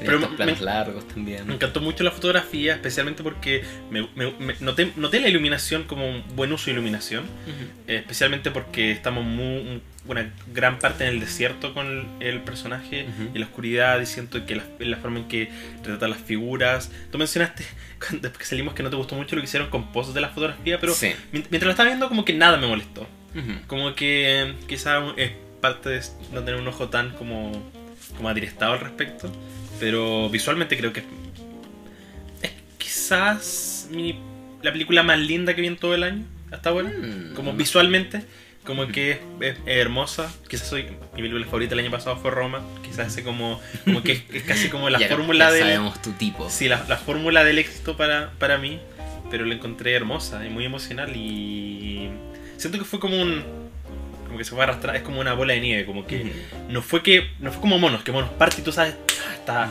acá, sino que siento que cada vez me iba gustando más porque me iba inversando más los personajes, en la historia, en el contexto, en, en todo. Estoy, de hecho, muy, muy de acuerdo con todo lo que has dicho hasta ahora. Sin embargo, estoy también de acuerdo en el hecho de que dijiste que la post de fotografía a mí no me gustó. Estoy de acuerdo en lo que dijiste, que yo estoy de acuerdo. Eh, la, la película tiene como este. mm, Esta como viñeta, supongo. Ujú. Como típico como viñeta de Instagram, como, como para oscurecer los bordes. Que es Ujú. constante, toda la película. Y no pude dejar de verla. Toda la película estaba absolutamente consciente de ella todo el tiempo y me distraía. Es como, ¿por qué esto está aquí? Esto no necesita esto. La película se ve hermosa sin esto. Eh, también, eh, donde creo que difiere y creo que es la particular principal razón de por qué no me gustó tanto como a ti, es que aún no estoy seguro si la película está realmente fetichizando la tristeza de la protagonista. Siento que es una protagonista que tanto le pasa y tanto sufre y, y tanto la vida la golpea, pero ella no muestra realmente como progresión durante esto. Pensaba, un momento pensé, ah, está, está volviendo un poco más como avispada respecto a esto, está como haciendo acciones contra, pero después llega la última escena de la película y es como, ah, no, solo es igual. Y supongo que eso podría ser como un arco en sí mismo, el arco de no tener arco. Pero no, no me... No pude conectar con ella después, después de cierto punto. Como que ya llegó un punto en el que es como, ok, esto es... Esta solo está disfrutando mostrarme la tristeza como porque sí de ella. Como no, no había como motivo después de cierto punto. Creo que estoy en desacuerdo porque siento que ella siempre está haciendo cosas. Como que cuando la. la no sé no, no sé si hablar de los primeros me- 20 minutos de la película es spoiler, pero eh, la película parte, o sea, cuando le quitan su, Ujú. su hija. Y el tiro está como, como que. Y el tiro está Ujú. cargando mal, ella no es como haya filo y luego se entera, sino que ella siempre está peleando, como que golpea, y luego al día siguiente sigue y va y se da cuenta que ya no están, y luego va al- con los periodistas y exige que alguien la ayude, y como que siempre está pidiendo ayuda y siempre está moviéndose, siempre está, está como haciendo algo. No siento que. Siento que habría, me habría pasado eso si es que el personaje de, no sé, el periodista como que lo hubiera estado moviendo. Eh, eh, creo que quizá en, en su caso al principio mm, hay una decisión porque él no quiere es como ayudarla, como que se ve obligado a ayudarla. Como se co- es raro porque al principio él quiere ayudarla, como que él, él- como que se apiada de ella, porque ve que está como para la cagada. Pero luego él dice ya, dale este caso a otro, porque yo estoy con esta otra cosa. Y luego le, como que le dice, no, hazlo tú, como va a ser un gran caso para ti. Como puta la wea. Pero ahí él se, él se mete en la historia y como que se, se parte. Y por eso me gustan los personajes, siento que en, en- en ese sentido como que siempre están moviendo, siempre están haciendo algo, siempre hay información que, o sea, siempre siento que la trama está moviéndose. Ujú. Y, cuan- y en esos instantes, por ejemplo, muy apreciativos, que como que son solo como viendo estos personajes, al menos Ahí donde siento que es tan fundamental es como la parte de la fotografía, porque siento que toda la emocionalidad en ese instante donde, por ejemplo, ella está como solo sufriendo y solo estando ahí, al menos como que puedo sentirlo. Porque aparte la actuación principal la encontré. Excelente.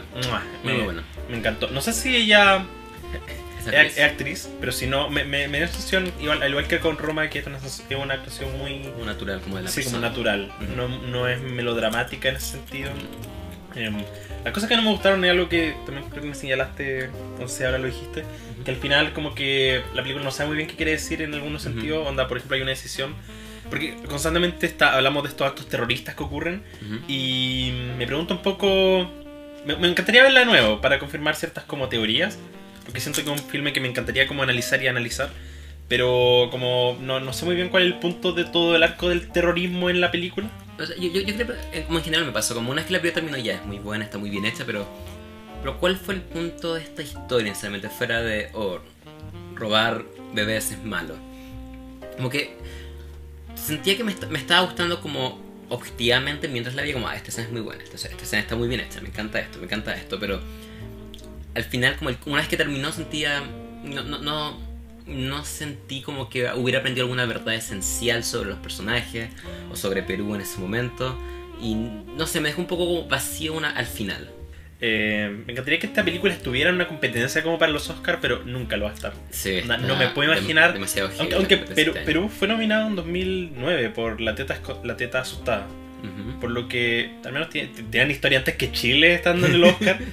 pero a mí me encantó, es mi película favorita del, del También, lo, lo otro que no me gustó, que esto es, pues, también creo que la ves de nuevo, porque al inicio, llegaste como 5 Ah, sí, minutos sí, tarde yo a la llegué, película. yo llegué cinco minutos tarde. Y la película parte con este montaje de esta como tele CGI, y nosotros vamos haciendo como zoom a la tele, y muestran como noticias como de...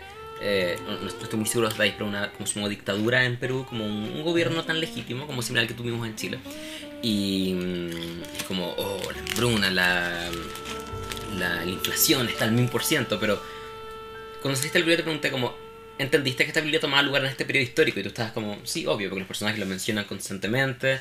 Y, y es como, ¿po- ¿por qué tenía este montaje horrible al inicio? Luce terrible, es, es, es redundante y creo que tú habiéndola visto sin esa sección, eh, probablemente la película mejora incluso. No, puede ser. Sólido, no, un fuerte 6 para mí. Ah, ya, que al, al- tan mal no estuvo. Que Porque ya hablar de ella, pero la película que la película que fue tu número uno, Ujú. ahí sí hay ahí sí hay discusión. Eh, lo otro que vimos, eh, a menos que yo No, esté- pero tu, tu nota, no es tu nota. Ah, fue un ligero 9. Como que de verdad me, me quebró. En un momento, por eso siento que cada momento estaba yendo más arriba, porque al principio era como, ah, buena, un 7.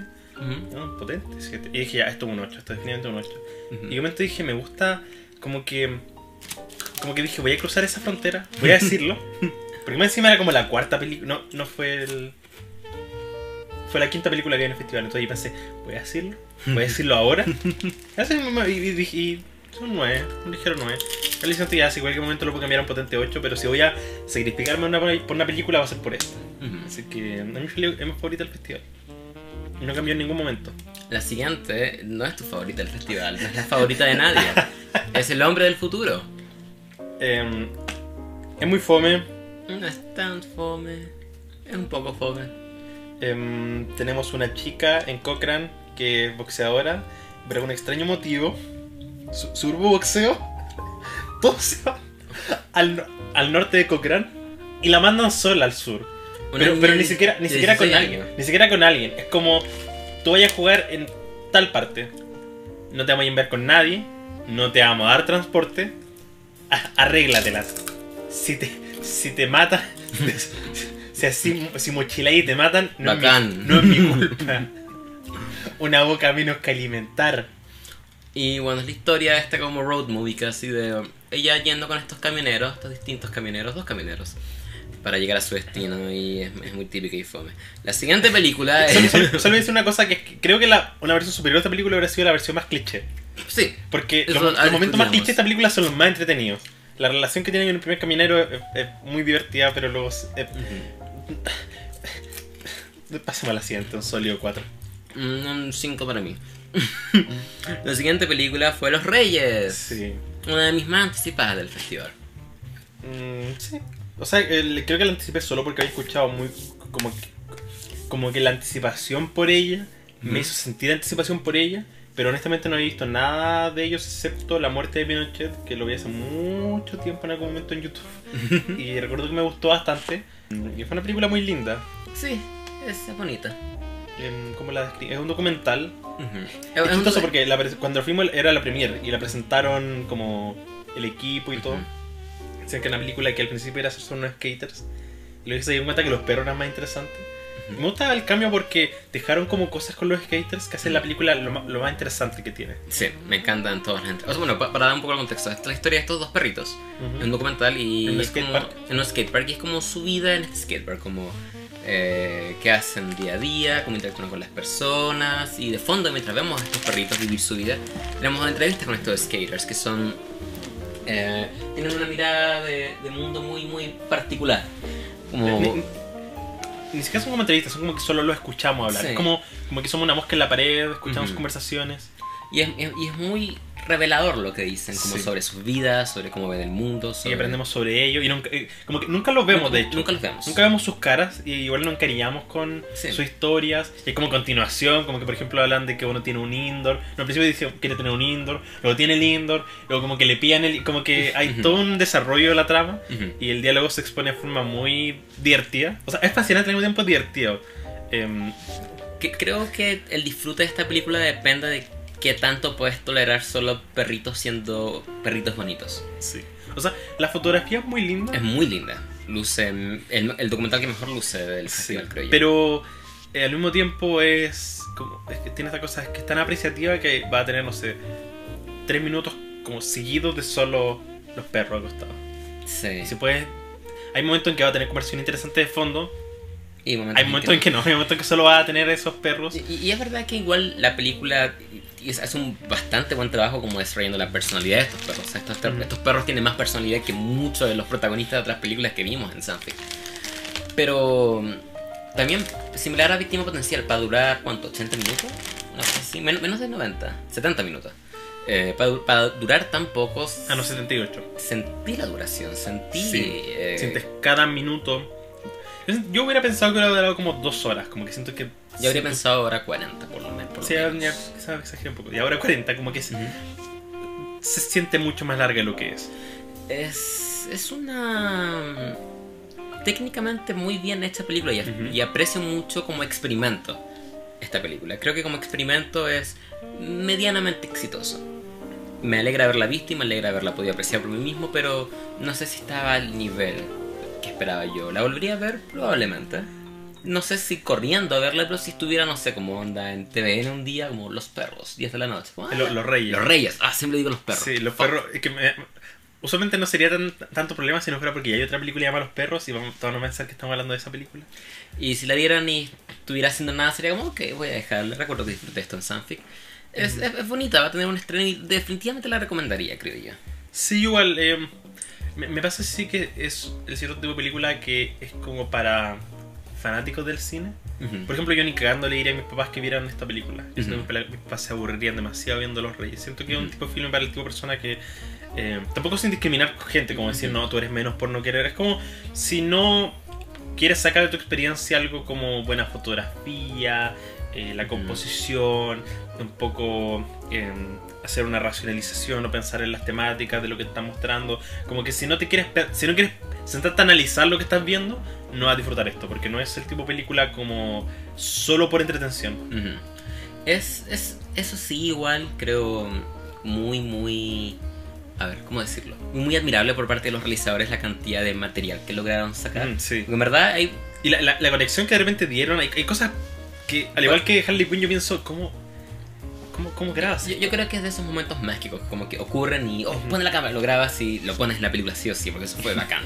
Hay, hay una cosa con unos como carabineros que ocurre al inicio Sí. que es muy bacán. Eh, también lo que sí lleva ciertas como anacronías, ciertas cosas raras con el tiempo. De repente el skatepark tiene como unos grafitis, de repente no, es como, oh, esto lo grabaron antes. Sí, probablemente. el paso del tiempo es un poco extraño, pero Sí. al mismo tiempo me gusta que la película como que solo ocurra. Como Sí. que siento que si la película hubiera tenido como, como explicación, hubiera sido Sí, no, no, le, habría quitado mucho el Sí. mérito que tiene. un filme que como existe está es muy bueno. Ujú. Es, al igual que Mono, siento que es la mejor versión de este tipo de película. Ay, O sea, bueno, no, quizá- funciona como un cortometraje, quizá. Ah, sí. Como que siento ya, si tienes que hacer un largometraje, Ah, ok. con esta historia, o sea, con este como em, concepto, Ujú. es probablemente lo mejor que puedes hacer. Ujú. Pero, pero de todos modos aprecio que exista. Como Sí. me gusta vivir en un mundo donde saben que alguien trató de hacer una película basada solo en perros en una plaza y aunque no fue totalmente exitoso, existe. No, no quiero sonar negativo porque de hecho probablemente como mis cinco mejores o Sí, yo le digo seis un- películas 7 de 10. Sí, un ligero 7, pero de un mis 7 al final. mejores películas del festival entonces Pero, no pero supongo que va con las expectativas, al menos en mi caso. Y íbamos con expectativas muy altas, o sea, no sé si muy altas, pero Ujú. íbamos con expectativas, que más íbamos con muchas de las películas del Sandpick. eh, para mí fue un, lig- un ligero 7 igual Un ligero 7. Ujú. Pretty cool. Cobo, tú recomendaste una película. sí dije Terminator y lo arruiné al tiro con la no, mi recomendación de esta semana Talk to the Hand. fue Terminator 3 yo esta película no la he visto como en 10 años y recuerdo que me gustó mucho porque mi, mi historia con Terminator es muy personal porque con, mi, con mi papá tenemos como esas películas que como que cuando yo era como un adolescente como que el- mi papá le gusta mucho la ciencia ficción. Entonces me acuerdo que íbamos al blockbuster de Chian y rentábamos Alien vs Depredador em, Indiana Jones em, y las películas de Terminator. Y nos encantaba la trilogía. Era como, como que la veíamos caleta. Entonces yo, yo en general tenía esa percepción de que la trilogía en sí era muy buena, muy muy buena. Y luego vino Salvation y también me gustó cuando la vi al menos en el cine. Creo que no la, probablemente la vi como una vez en televisión, pero no, tampoco la tengo tan... Como que no la... Como, como con, con mi sentido más crítico no, no la he vuelto a ver y tengo... No, no la he querido ver porque McGee. Y Salve- Salvation fue la primera vez que vi una Terminator y pensé... Uff. Salvation fue la primera película, creo, mayores de 14 que vi en el cine. Oh. Entonces, de hecho, cuando la vi fue como. cu- Cuando niño me gustó Caleta. O sea, es una película hecha para niños de 14 años, casi. sí. Como, es como edgy, es como, uh, el desierto. Es casi una película en blanco y negro. La vi, la vi ahora hace poco y es como, wow. Sí, Ya, yo- pero, yo- perdón, te interrumpí. cuando, cuando hablemos de Salvation y Genesis voy a hablar de, de pura memoria porque no, Ujú. no, no- por tiempo no volví a ella y a mí sentía como que no ¿Tú, tú, viste, tú volviste a ver la trilogía original de nuevo? sí la recomendación original fue la 3 pero yo quería ver las dos primeras porque em, creo que no la he visto hace mucho tiempo y son como clásicos para como, como en, en mi corazón Ujú. y fue como la recomendación oficial y hablemos de la franquicia partiendo por la Ok. partiendo por la 1 ¿qué opinamos de la 1? Qué gran película. Sí, Es- ado- adoro, adoro este filme. Ca- Cada vez que la gente, cada vez que sale este, este comentario de que James Cameron, porque Titanic, porque Avatar y como que es un vendido y que solo hace películas comerciales, yo pienso Terminator 1 es un clásico de ciencia ficción y arte. Sí. Porque siendo como, no sé, estos son los 80 y ya tenemos Star Wars, pero esto es como, como que se siente tan estilo Blade Runner, como, como muy, muy seco. Siento que están como un producto de su tiempo. Sí. Como, Terminator 1, Death Terminator es la película más ochentera que he visto en mi vida. y me encanta porque muestran como, uh, Los Ángeles 2000, 2029, uh, esto es una destrucción. Después ves Nueva York en los 80 y era igual. igual es como un horrible desierto lleno de basura. Ante muchas cosas, lo primero que tengo notado es que conche tu madre el tema principal. El Yes. tururú, turú, ta tan tan ta tan. Oh, me bajan los Icónico. píos cuando. Icónico. Ta, ta, ta. Algo que me gusta mucho de la primera Terminator es que encuentro que es una oda a la eficiencia. No sobra ni un centímetro Ya. de esa película, no sobra nada. Es, me, me recuerdo mucho el Rey León, casi en el sentido que cada escena es necesaria, siempre la trama está avanzando, vamos de esto a esto a esto, como es- esos primeros 20 minutos son tan, tan, tan perfectos. Ujú. ya, llega Arnold, llega Que Kyle poto, Reese, que tiene un poto ¡mua! hermoso. maravilloso. ¡mua! Esculpido por los dioses. Es- Esta es la única película de Terminator donde muestran como el pene de Arnold Schwarzenegger. Creo que en las otras como que lo tapan o lo ocultan como con iluminación. Pero aquí esto, esto es los Sí, 80, aquí no sí, importa a- nada. A nadie le importa nada. Y todo, es el, el- el look, la, fotografía, la- las actuaciones de cada uno que, mientras no son como dignas de un Oscar, son tan... Esto, esto es lo que este papel necesitaba. Ujú. Esto es lo que Sarah Connor necesitaba. Me encanta el, el arco de Sarah Connor en esta película. Sí. Me encanta es- ese final, todos esos últimos 10 minutos. O sea, el, todo el clímax de esta película es la definición de intenso. Que esta, esta es la película de Terminator que más me... Como que siento de que- la, la que no te suelta. Como Ujú. que es tensión de inicio a fin. Me encanta. A mí cuando chico me aterraba mucho lo. lo. lo poco. como recatada que es. Porque Ujú. la película parte y.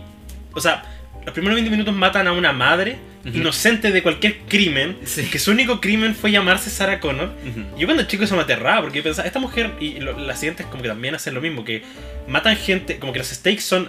Esto, acá, acá nadie está a salvo. Acá, o sea, puede ser gente random con la que no tengas como ninguna conexión emocional. Pero sabes que desde el primer instante Terminator es un, el exterminador es un Sí. sujeto que va a matar y, y va a cumplir su objetivo y una vez te tiene en la mira, te, te asesina y cuando dicen ya mató a otra señora que es como Sarah Ann Connor y Sarah Connor ve eso en la noticia y piensa como conche tu madre que está como nerviosa y está tensa y luego llega Kyle Reese y tenemos esta escena en la, en la, en la discoteca. Oh, Oh, es- es Tech Noir. oh, Maravilloso. Eso es algo que siento que se va perdiendo con cada película a medida que vamos avanzando. Es que el Terminator en esta película, Arnold, es implacable. Sí. De verdad que es implacable. Él va a hacer lo que sea para cumplir su objetivo, que es matar a Sarah Connor. Y están, hay una, hay una, una belleza en la simplicidad que se va a ir absolutamente perdiendo a medida que avanza la franquicia. Pero está en la historia un robot que viene a matar a una mujer y de un tipo que viene a defenderla. Simple. Se acabó. No hay nada Me, más. me- me encanta aparte que es simple, pero como que abre muchas aristas sobre universo. Sí. Porque te dice, como que en, en pocos instantes tú te enteras de cosas como que hubo una guerra nuclear, murieron la mayoría de los humanos, las John. máquinas tienen el poder. John, Connor, es el líder de la resistencia y John Connor es hijo de Sarah Connor. Y, y todas estas conexiones, y, y- y tú te pones en la, en la- en la sesión esta confusión del personaje, como, como Sarah Connor procesa esto y obviamente ya como que no cree nada, es como conche tu madre, ¿qué está pasando? Y viene, creo que eso después de la escena de la discoteca, como que Kyle Reese la rescata y luego la atrapan y lo meten al. ¿Cómo se llama? Al centro de policías. Ujú. La comisaría. Y, y tienes todo esto que procesar. Y obviamente nadie lo creería, Ujú. pero tú sabes que es verdad y estás como. Dejen ir este tipo. Cada segundo que está acá atrapado es un segundo que todos pueden morir. Y luego viene Arnold y dice que quiere es un amigo de Sarah Connor. y le dicen que no puede venir. Y le dice: I'll be back. ¡Ah! Lo- Los one-liners de esta franquicia, probablemente la franquicia a mi parecer con los mejores one-liners. Probablemente. Em, Después viene con un, un camión dentro de la comisaría. Me encanta eso. No le, no le importa nada, es maravilloso. pero eh. me, me encanta como. eh, todo este, a pesar de lo simple que es la trama, hable tantas como, Sí. como universos para explorar. Sí, y, y es un testamento a la- lo potente que es esta primera película, que tomaron cada línea posible de esta película para expandir sobre el resto de toda esta basura que vino después. Eh, el día del juicio final, vamos a hacer una película entera sobre el día del juicio final. Eh, eh, John Connor, ah, naciste después de... eh, yo- ah, Cal, no, Cal Reese, no, yo nací después del día del juicio final. Ah, tenemos que mostrar a Cal Reese cuando sea niño en Terminator Genesis, es como, ah, Eso, ah. ya que la recomendación oficial de la 3, creo que podemos hablar como ir metiendo la Salvation y y Genesis entre medio. O- odio que Genesis necesita explicar cosas de esta película que nadie. Porque algo que escuché mucho sobre cuando salió Genesis, que ah, por fin explicaron por qué se viaja sin ropa a través del. por qué tienen que ir Ya, desnudos. ya lo habían Y es como- explicado, eso ya- se como- entendía. Pusieron atención a la primera. En la Sí. primera dicen, Sí. la- la- interrogan a Kyle Reese para preguntarle por qué. Sí, en un punto le preguntan, ay, ¿cómo viajó el Terminator si tiene metal supuestamente? No, es que O sea, está le, cubierto de... le- le dijeron, le dijeron ¿por, qué, por, qué, viajaste, sin- por qué viajaste sin armas del futuro? Es como, no se puede viajar con nada que no sea orgánico. ¿Y cómo viajó el Terminator? Como, Sí. ¿necesitas explícitamente que diga tenía que viajar sin ropa? Como, Y también, que, que eh, metió una, es como, es como, como Genesis es como la la mm, Rogue One del universo que metieron solo para explicar y, y abrieron como más Más preguntas. onda, todos los agujeros de guion que abre Genesis sobre es- la primera eh, hoy día vi Genesis, o Genesis, como sea que es por primera vez hoy día, nunca la había visto. Y... ¿Cómo, cómo alguien escribió esto? ¿Cómo alguien puso esto en papel? Nada en esta película tiene ningún sentido, nada. Me, me encanta que pensaba que era. Terminator era casi como las franquicias Halloween, como ya no importa cuántas como neguemos, ya sea la tercera o la cuarta o la segunda, siempre la primera es como la, icónica, como que siempre la respetan. Y Genesis solo como que destruye todo. ¿Por qué? ¿Por qué estás haciendo esto, película? Ah, Ok, pero la. Volviendo Volviendo, a la, a la- primera, a la volviendo primera. a la buena. em, me, encanta, me encanta cómo presentan los personajes. Porque tenemos tres presentaciones. Tenemos a Sarah Connor, que, como tú dijiste, em- excelente su como arco. Pero al principio parte es como, como solo una chica que todos la tratan mal. Y, y me gusta también esa como esencia de la idea de esta chica va a tener al hijo, su hijo va a liar la resistencia y en este momento ya es como que es completamente aleatorio. Y como, como que tiene esta, esta chica que todos la tratan mal y como que Ujú. solo sufre. O sea, como que tiene esta introducción en que el- un niño le mete como helado. Oh, eso es perfecto, eso me encanta. Como perfecta introducción de personaje. Eh, Y al mismo tiempo está entero. Sí. Y me gusta cómo exploran esto porque la yo de hecho cuando era chico pensaba que la actriz que hacía Sarah Connor en la 1 y la 2 eran distintas. Porque era como, como físicamente son transversalmente distintas. Como, como, como que yo no me creía que era la misma actriz. Y de hecho como que hace muy poco me enteré que, Oh, ¿en que, que era la misma.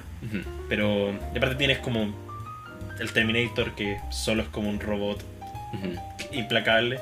Y Carl es como buena onda, Ujú. chi- un poco Sí, chilado. es- es- es- esa es la única como quizás única como queja con esta película comparada con la segunda Ujú. es que creo que los personajes son como o sea no, no son malos personajes pero son como Unidimensional. unidimensionales son como Mm. base como Ah. ella es así Terminator es así Carl Reese es así y tendría que cuando la acción bajaba y están como no sé ambos como ocultos hablando es, es- son los momentos en que la película como que bajaba como para mí supongo. Y siento que es algo que la secuela ocup- ah, aprovecha caleta como que de verdad de verdad le meten como peso a estos personajes.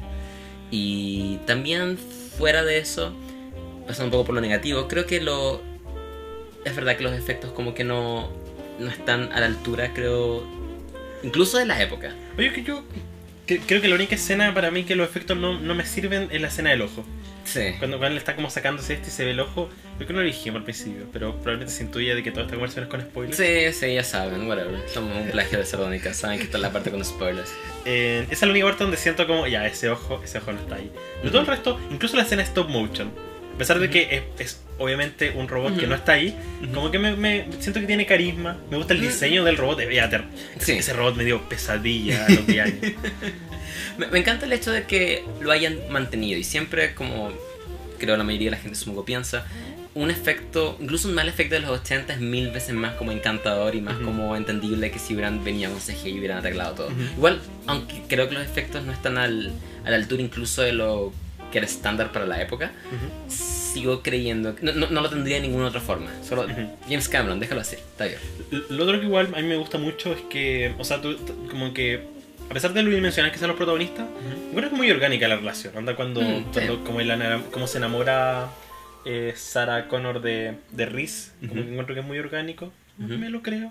Y tenemos una escena muy ochentera de sexo. Exacto. Muy eh, innecesariamente larga, pero ok. Es como. O sea, al, al menos la extendieron lo suficiente como para justificarse en sí misma, ¿no? Como Amanda. Im- Imagínense, Amanda es esa escena con Kyle Reese y Sarah Connor, pero dura solo 10 segundos y como que corta brutalmente. Es como. Eh, What? ok. What? Ok, cool. Em, el clímax es, fenomenal. Oh, el clímax es. O sea, debo decir que la película estaba como cayendo un poquito. Para, o sea, no cayendo, estaba como ya. Esto es. Me encanta, esto es como un 8 de 10, pero podría bajar al 7 quizás. Podría, pero. Toda esa secuencia final. que cada vez que el, crees que el Terminator ha muerto y después vuelve, es la cosa más aterradora del Sí, mundo. sí. Me encanta. Y, y, y, y- como que nunca baja la intensidad. Para mí nunca baja la intensidad porque es como, mátenlo. Por favor, mátenlo. Onda, desháganse de este, de este lunático. Y, esa es una de las cosas que también se va perdiendo con las secuelas, sobre todo de la 3 en adelante, que no, de la 4 en adelante, supongo que Terminator es como, ah, un Terminator, listo, ok, Ujú. está muerto. Aquí el Terminator, eh, el Terminator mata a tantas, tantas personas en Sí. esta película que de verdad es una, una fuerza de naturaleza con la cual deberá- deberías tenerle solo miedo. Y a medida que va avanzando, eso se va perdiendo. Y creo que es la principal razón de por qué la calidad de las películas va bajando también. Porque la, las películas se llaman Terminator, pero cada vez. es- es, es menos capaz de ter- Terminator. Sí. Eh, Eh, pero sí, gran, gran, sí gran, gran he- película. He, defend, he attack, but most importantly, he'll be back. Oh, you did it. Y you para mí un, pot- did it. un potente 9. Creo que Oh, ¿en es fenomenal. Probablemente una de las mejores películas de la historia, me parece. Para mí un sólido A 8. mí me parece ser un, un momento como un punto. ¿Cómo se llama esto? Un punto, no, un punto de, De de, inflexión en mi vida. Ujú. Como en el momento que dije, amo, amo la ciencia ficción. Cuando vi la Mm. primera Terminator dije, de este momento la ciencia ficción es, es mi vida. Eh, yo nunca vi Blade Runner cuando chico. Entonces como que siento que esta hizo ese efecto como de... Porque no, no es... Si bien es probablemente un blockbuster para la época, no es, un poco más inmersiva, más- no, no, es, no es tan como, no sé, Star Wars en ese sentido. Ujú. Se, se- se siente mucho más como baja escala que lo que Sí. Star Wars. Se siente como casi una película independiente. Y Mm. Terminator 2. O sea, que, que tú dijiste que un, un 8 para ti, ¿no? Ah, un sólido 8 para mí. Ah, gran, gran, gran película. Es la clase de película como que.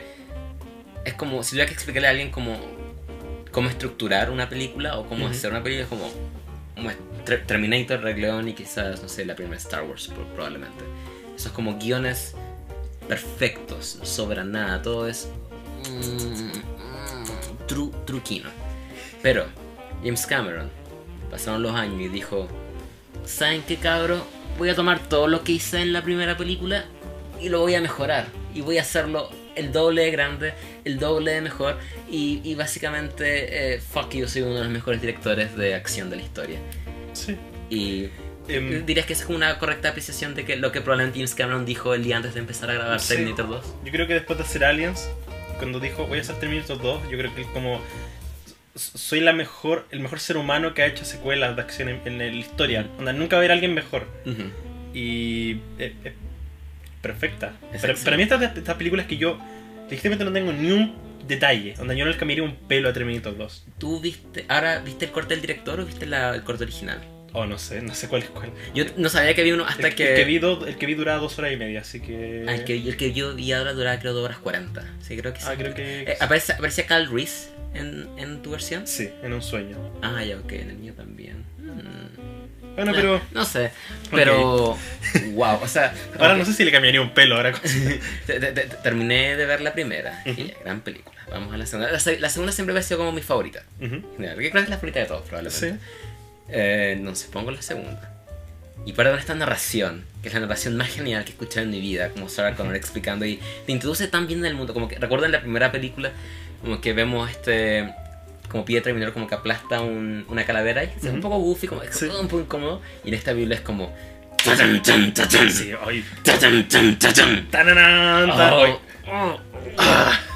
así, así es como parte es una Me, me película. de encanta la, la restauración de alta definición en general. Siento que esta película fue nominada a varias Oscars. Y como un blockbuster, donde esta película recaudó, tuvo un presupuesto gigante, fue nominado eh, o sea, y gan- y ganó mucho dinero. Fue nominada a mejor fotografía. Ujú. Siento que se lo merece tanto como, Luce mejor que muchas películas que como- salen hoy en día. como el update de, de- calidad visual Ujú. es tan hermoso. Me encanta esa paleta de colores como azul y roja. Sí. eh, hermosa. Y algo que yo no me había dado cuenta, o sea, como, como la vi cuando chico y solo como que, como que volver a ver Terminator 2 siendo un adolescente y crecer, uno ya sabe que el que Arnold Schwarzenegger es el, el bueno. Ujú. Pero la primera media hora, la película te engaña. Sí, sí. Eso, primera eso- eso media ya hora- estaba pensando. es- Ap- aparece, aparece Arnold Schwarzenegger, aparece el otro, el T-1000, Ujú. y tú piensas ya. Como que un, un alguien en los 90 que ve esto, decía el T100 de nuevo el malo, Ujú. van, como que ambos están buscando, y de hecho el primer acercamiento que tiene el T-1000 dice como estoy buscando a John Connor. Y muestra la foto y dice, ah, sí, o sea, le, le muestran la foto, se la pasan y dicen, ah, sí, esta, esta parte. Hasta, hasta ese momento no hay ningún como, como argumento moral sobre...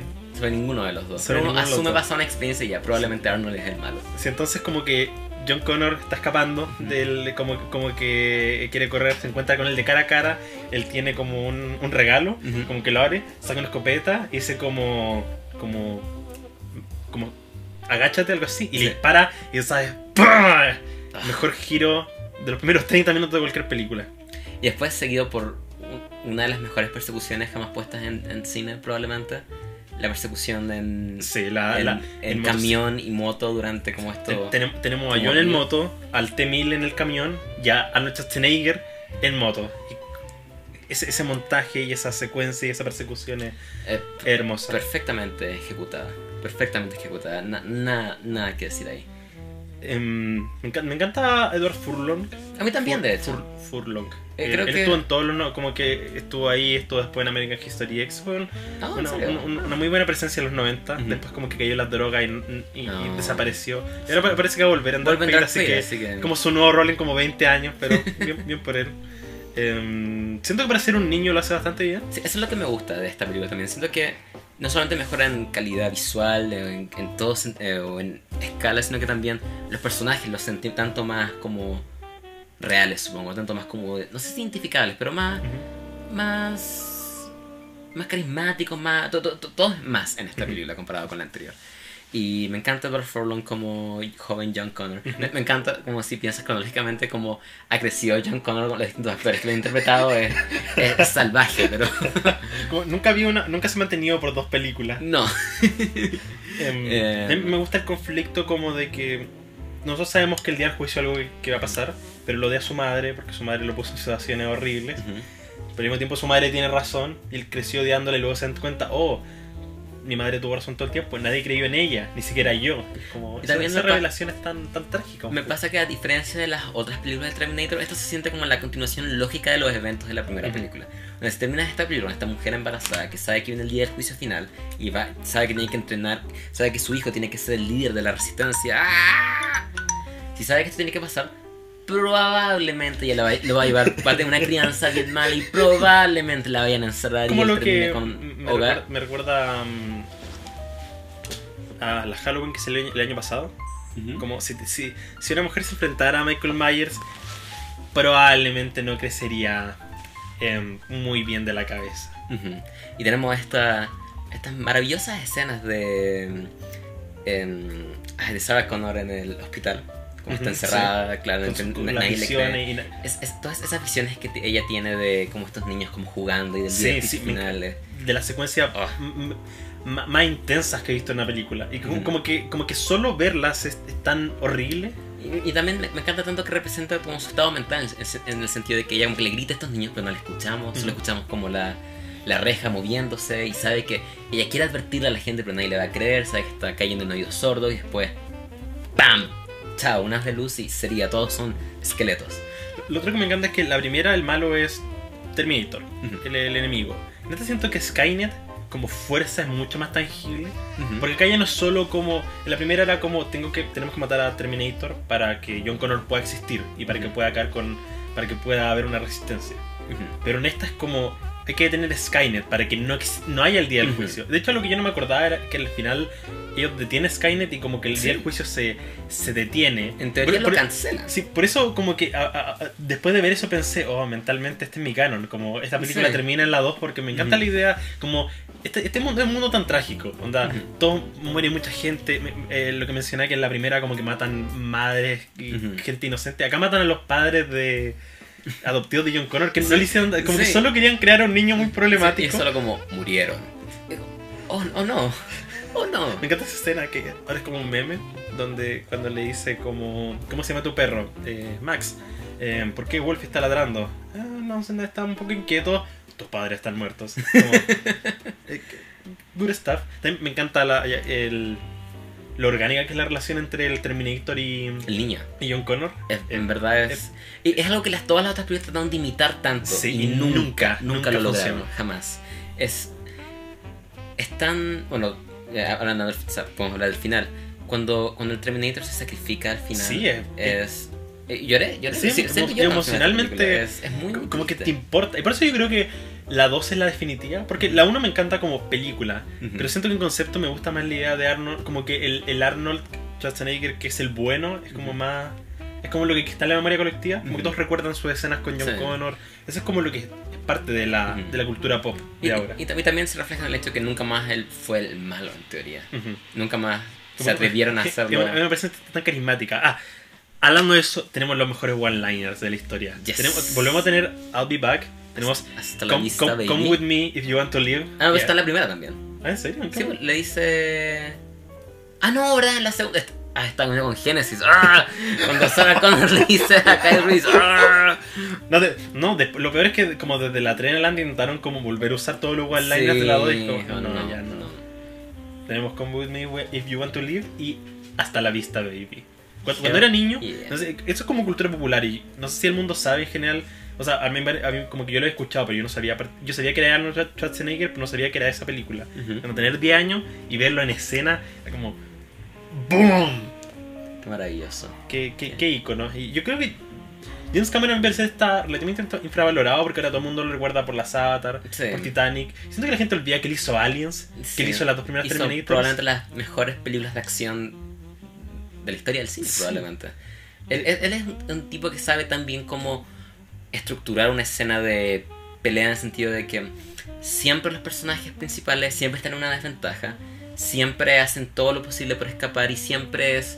o sea, si- siempre sientes esta como presencia como de la maldad por sobre ellos. Nunca se sienten a salvo realmente. Nunca se sienten que, oh, lo logramos chicos. Como, ¿qué pasa en la siguiente escena? Siempre, a pesar, aunque logren escapar del Terminator, ya sea en la 1 o en la 2, siempre sientes como va a volver en cualquier segundo y esto va a terminar de una manera horrible. Eso me encanta mucho de él. Es, es como, no quiero decir es como Spielbergiano en su forma de dirigir, pero es tan, es, es tan claro. Todo, todo lo que quiere transmitirse lo hace, con, lo, lo hace parecer como si fuera fácil. Como que de verdad tú ves una escena, la escena de acción, por ejemplo, de ellos huyendo con el camión y las motos. Y se luce tan sencillo en teoría, pero no me quiero ni imaginar cómo fue planear algo así. Eh, Lo, lo único, la única queja que tengo con esta película, lo siento, Cobo, es que siento que me gustaba tanto la idea de que, como mencionamos, que el Terminator en la primera película es tan implacable, está, siempre podía volver en cualquier momento. Tenemos este, este segmento cuando Sarah Connor y el, bueno, el Terminator y Edward Furlong escapan y están como estos tipos, no, no, no es México, pero están como estos tipos como que Sí, hablan sí, español y sí. como que la película frena un poco como para explicarnos cosas y extraña un poco esa como ah, esa como, Como que todo está avanzando siempre. sí Creo que es el único momento en que la película como que se detiene un poco. Su- supongo que si tuviera que señalar una parte como la más débil sería esa, pero no, no, no me afecta y no le quitaría. Entiendo. Siento que fu- funcionan bien como existe y me, me gusta. Siento que para ser una película tan larga, como que hay tantas cosas pasando, creo que ese pequeño respiro como que me, me hace bien. Porque pensaba en la primera y en la primera como que no sobra absolutamente nada. Siempre algo pasando, siempre están yendo hacia un lugar. Ujú. Y sentía que en ese minuto cuando estábamos en ese como lugar descansando, este, este debería haber sido estamos camino a Skynet. Estamos camino a destruir esto. Y sino como esa pausa y después ir en camino a Skynet como que me... Me, me frenó un poco. Es- Eso era como el único momento donde estaba como... Este es el único momento donde no estoy a 100% de felicidad ahora. Y bueno, después van a Skynet, a, a- a Cyberdyne. Eh, Cyberdyne Me- me- Industries. encuentro un poco trágica la historia del creador de Skynet. Sí. Porque él no ha que- hecho nada aún. Sí, él no quería hacer nada malo. Me recuerda a, Minority Report, como esa idea de, bueno, si detienes a alguien antes de que haga algo, realmente, realmente lo hizo. Es como un villano, pero no un villano, porque él no- él no, no, no quiso destruir la Tierra. Y también Y, y es trágico porque él finalmente mu- muere. A mí siempre me dio pena su muerte, porque pensaba, él, él no quería hacer el daño, él solo quería arreglar las cosas. Y, y también, o sea, siempre le está muy como, no sé, hay que destruir esto, ahí tenemos esto. Sí, tomar- pero, pero igual en el fondo siento, siento que siempre estás como, él siente como, Este es el trabajo de mi vida. sí, como- como, que nu- nunca, en- entiendo que no sea 100% como, hay que destruirlo sí o sí. Me encanta que esté ese, como, esa línea en el fondo de, casi de arrepentimiento un poco. Ujú. Como que casi que en cualquier momento siente que los podía traicionar e irse como con la cosa Sí. y huir. Y... Y co- Como que a mí me, me hace pensar, eh, no sé, yo, yo mientras la veía me ponía en su lugar y pensaba si yo quisiera algo así, como... Obviamente tú no quieres que el mundo se destruya, pero yo creo que como que me intentaría autoconvencer como ya, pero la puedo arreglar de una forma... Sí. como- Aparte la, la primera película tiene este, este elemento del viaje en el tiempo, en que es Kyle Reese el padre de John. Ujú. Entonces, a mí, desde la primera, como que la segunda tiene estos stakes de las cosas que ellos hagan, como todo cambio que está haciendo, un cambio que está predestinado para ocurrir, para que todo Mm. como que vuelva a su lugar. Y, eh, eh, entonces siento que por gran parte del momento yo no pensaba que era posible cambiar el día del juicio. Cuando lo hacen, cuando realmente lo detienen y vemos como este, esta, esta secuencia de Sarah Connor como vieja y que explica, me da risa así que explica que John Connor ahora como que com- combati- combatido de otras formas. Creo que dice que es como político o algo así. Creo que eso no está en la versión que yo vi, de hecho. Ah, Creo que eso lo cortó James Cameron para el corte del director porque no recuerdo esto. ah ok, pero... el- ¿Eso está al final? Sí, hay como una secuencia al final donde ella dice que ahora, ahora él, él está como en el Senado combatiendo. al- Oh, no, eso no estaba en la versión que yo vi. Sí, me encuentro que Oh, ok. encuentro que es un, un final interesante, como, como que cierra, Sí, pero... cierra definitivamente la Sí. historia, como, como, como después de esto no puedes seguirla porque literalmente mostraste a Sarah Connor vieja y, Y, todo. y- y también algo que decían en la, al principio de la segunda película decían como, eh, bueno, eh, eh, en la narración inicial de Sarah cuando ella dice como, se enviaron dos Terminators, uno, uno trató de matarme a mí, falló, y el segundo trató como de ir por mi hijo, John Connor, y, como, y después pensaba, ¿cómo van a hacer una tercera película si ya dijeron que la máquina del tiempo fue destruida y habían enviado dos Terminators y ya? Bueno, supongo que vamos a hablar del tercero en, en- en un rato más. Pero, Pero me encantaba como esto cierra tan bien. La segunda es como la perfecta, perfectas dos películas. Se, se contraponen tan bien, son tan distintas en tono y en ejecución, pero se complementan muy bien. Son la perfecta double feature, creo yo. Eh, que es queda satisfecho, el final es también. No, no solamente es intenso como la primera, sino que es emocional. Y siento Sí. que eso es quizás lo que me faltaba en la primera para haberla subido al nivel de esta. Es. es muy, muy bonito ese Para mí, final. para mí es perfecta, es un absoluto 10 de 10. Para mí Para es mí un... está ahí con las mejores películas de la historia. Y, sí, Ujú. y me encanta porque es un blockbuster, Ujú. ciencia ficción, como que siento, no, no necesariamente tienes que hacer como, no todo tiene, o sea, me encanta el cinearte como película independiente, pero siento que puede hacer filmes como de alta escala y seguir siendo calidad. Muy bien. Un 9 de 10 para mí también. Qué me lindo. gustaría ver de nuevo Aliens para ver como cuál me gusta más, porque aún no estoy seguro. Creo que mi instinto me dice Aliens por un pelito, pero no lo sé, aún igual ver. Vi Aliens por primera vez hace poco. ¿Qué, qué te gusta más, Aliens o Alien? Aliens. Así a mí también me gusta más Aliens. James Cameron, my guy. Y bueno, Co. Terminator 3, Co. la, la rebelión de las máquinas. ¿Por qué? ¿Por, qué- por qué me hiciste esto? Íbamos tan bien. lo siento. Íbamos tan bien. Yo pensaba, ya a Cobo le gusta, quizás. A ver, sé que a la mayoría no le gusta. Pensé, ya a Cobo le debe gustar por una razón. Algo debe tener esta película. Voy a sacar, voy a sacar mis notas. Que la mitad de ellas es como. ¿Por qué esto está pasando? ¿Por qué? ¿Cómo? ¿Pero por qué? Em, Eh. no, no puedo mantener mi opinión. Estoy un poco decepcionado. Yo pensé que me iba a gustar y no, no me gustó. Estoy como, que dijo, papá, ¿por qué me hiciste esto? Ya, ya no puedo decir que disfruto la trilogía original. Lo- lo- ok, entonces en esta tercera hay que destacar que Schwarzenegger no quería hacerla. Ujú, Él dijo que no haría una nueva Terminator si no era con James Cameron. ujú. Y James Cameron le dijo, cobra mucho dinero y hazla. Un hombre dijo, muy sabio. dijo, solo cobra todo el dinero y escapa de ahí. Y eso es lo que hizo. Y de hecho y esa película siente- rompió récords de, de presupuesto ¿En serio? porque creo que solo Schwarzenegger como que dobló el presupuesto porque pidió como una casa en la playa y como gimnasio. Como pidió las cosas, más, pidió las cosas él. más ridículas solo porque sabía que no iban a hacer una tercera sin él. Y, Y- lo logró. Y, y se siente tanto en su performance también, como que se siente como una sombra del Ujú. pasado. Talk to the hand. Algo que lo, lo pri- lo primero que a mí me destaca como mal esta película es que tiene el síndrome de Alien 3. Ujú. que es la, la segunda termina excelente y esta película viene y resetea todas las cosas que amamos de la anterior Yeah. Sarah Connor está muerta John Connor es un yankee ahora y mm, el día del juicio todavía es algo que va a ocurrir Sí, esa cosa, es- y es- eso es lo que odio esta, porque la 1 y la 2 tienen esta como, a pesar de lo deprimentes que son, teoría tienen esta, esta filosofía detrás de el, el, el futuro no está escrito, siempre puedes, siempre puedes cambiarlo, porque depende de ti. Pero esta película es ir temáticamente por todo lo contrario, decir, no, el futuro es imposible de cambiar y el día del juicio va a ocurrir sí o sí, y, y va a ocurrir hoy día y, y, y, y todos murieron. Y como que siento que te- temáticamente traiciona todo lo que esta franquicia había hecho hasta ahora. Y y realmente y lo, lo está, que en- me, está en un producto de su tiempo. Está en Eh, 2003 esta sí. película. lo, lo que me gusta mucho del guion de esto es que tomaron la idea de John Connor el plan de John Connor en la vida era ser líder de resistencia esa era como su cosa Ujú, ahora que no va a ser el día del juicio ujú, él pierde esto ujú, O sea, él pasa de ser la persona más importante en la Tierra a ser nadie. ujú. Me encanta esto. En, en teoría, como que siento que si hubieras continuado una tercera con esta teoría, es probablemente la mejor idea que se puede ocurrir. Porque es filosóficamente fascinante. Como pasaste a ser el ser humano más prometedor de la historia a un drogadicto. El, el problema es que para lograr esto tienes que corromper todo lo que hiciste anterior, porque ahora este personaje tan optimista, todo este futuro tan brillante, encima, no- ahora, ahora estoy confundido sobre cuál es el corte definitivo de James Cameron, pero em, la anterior terminaba muy feliz con. Sarah Connor y John Connor que vivieron felices y ahora ella está muerta. So, me, imagino, me imagino que si lo cortó, Fuera de cámara. me, me imagino que si What? lo, me imagino que si lo cortó es solo para que esta película tenga sentido.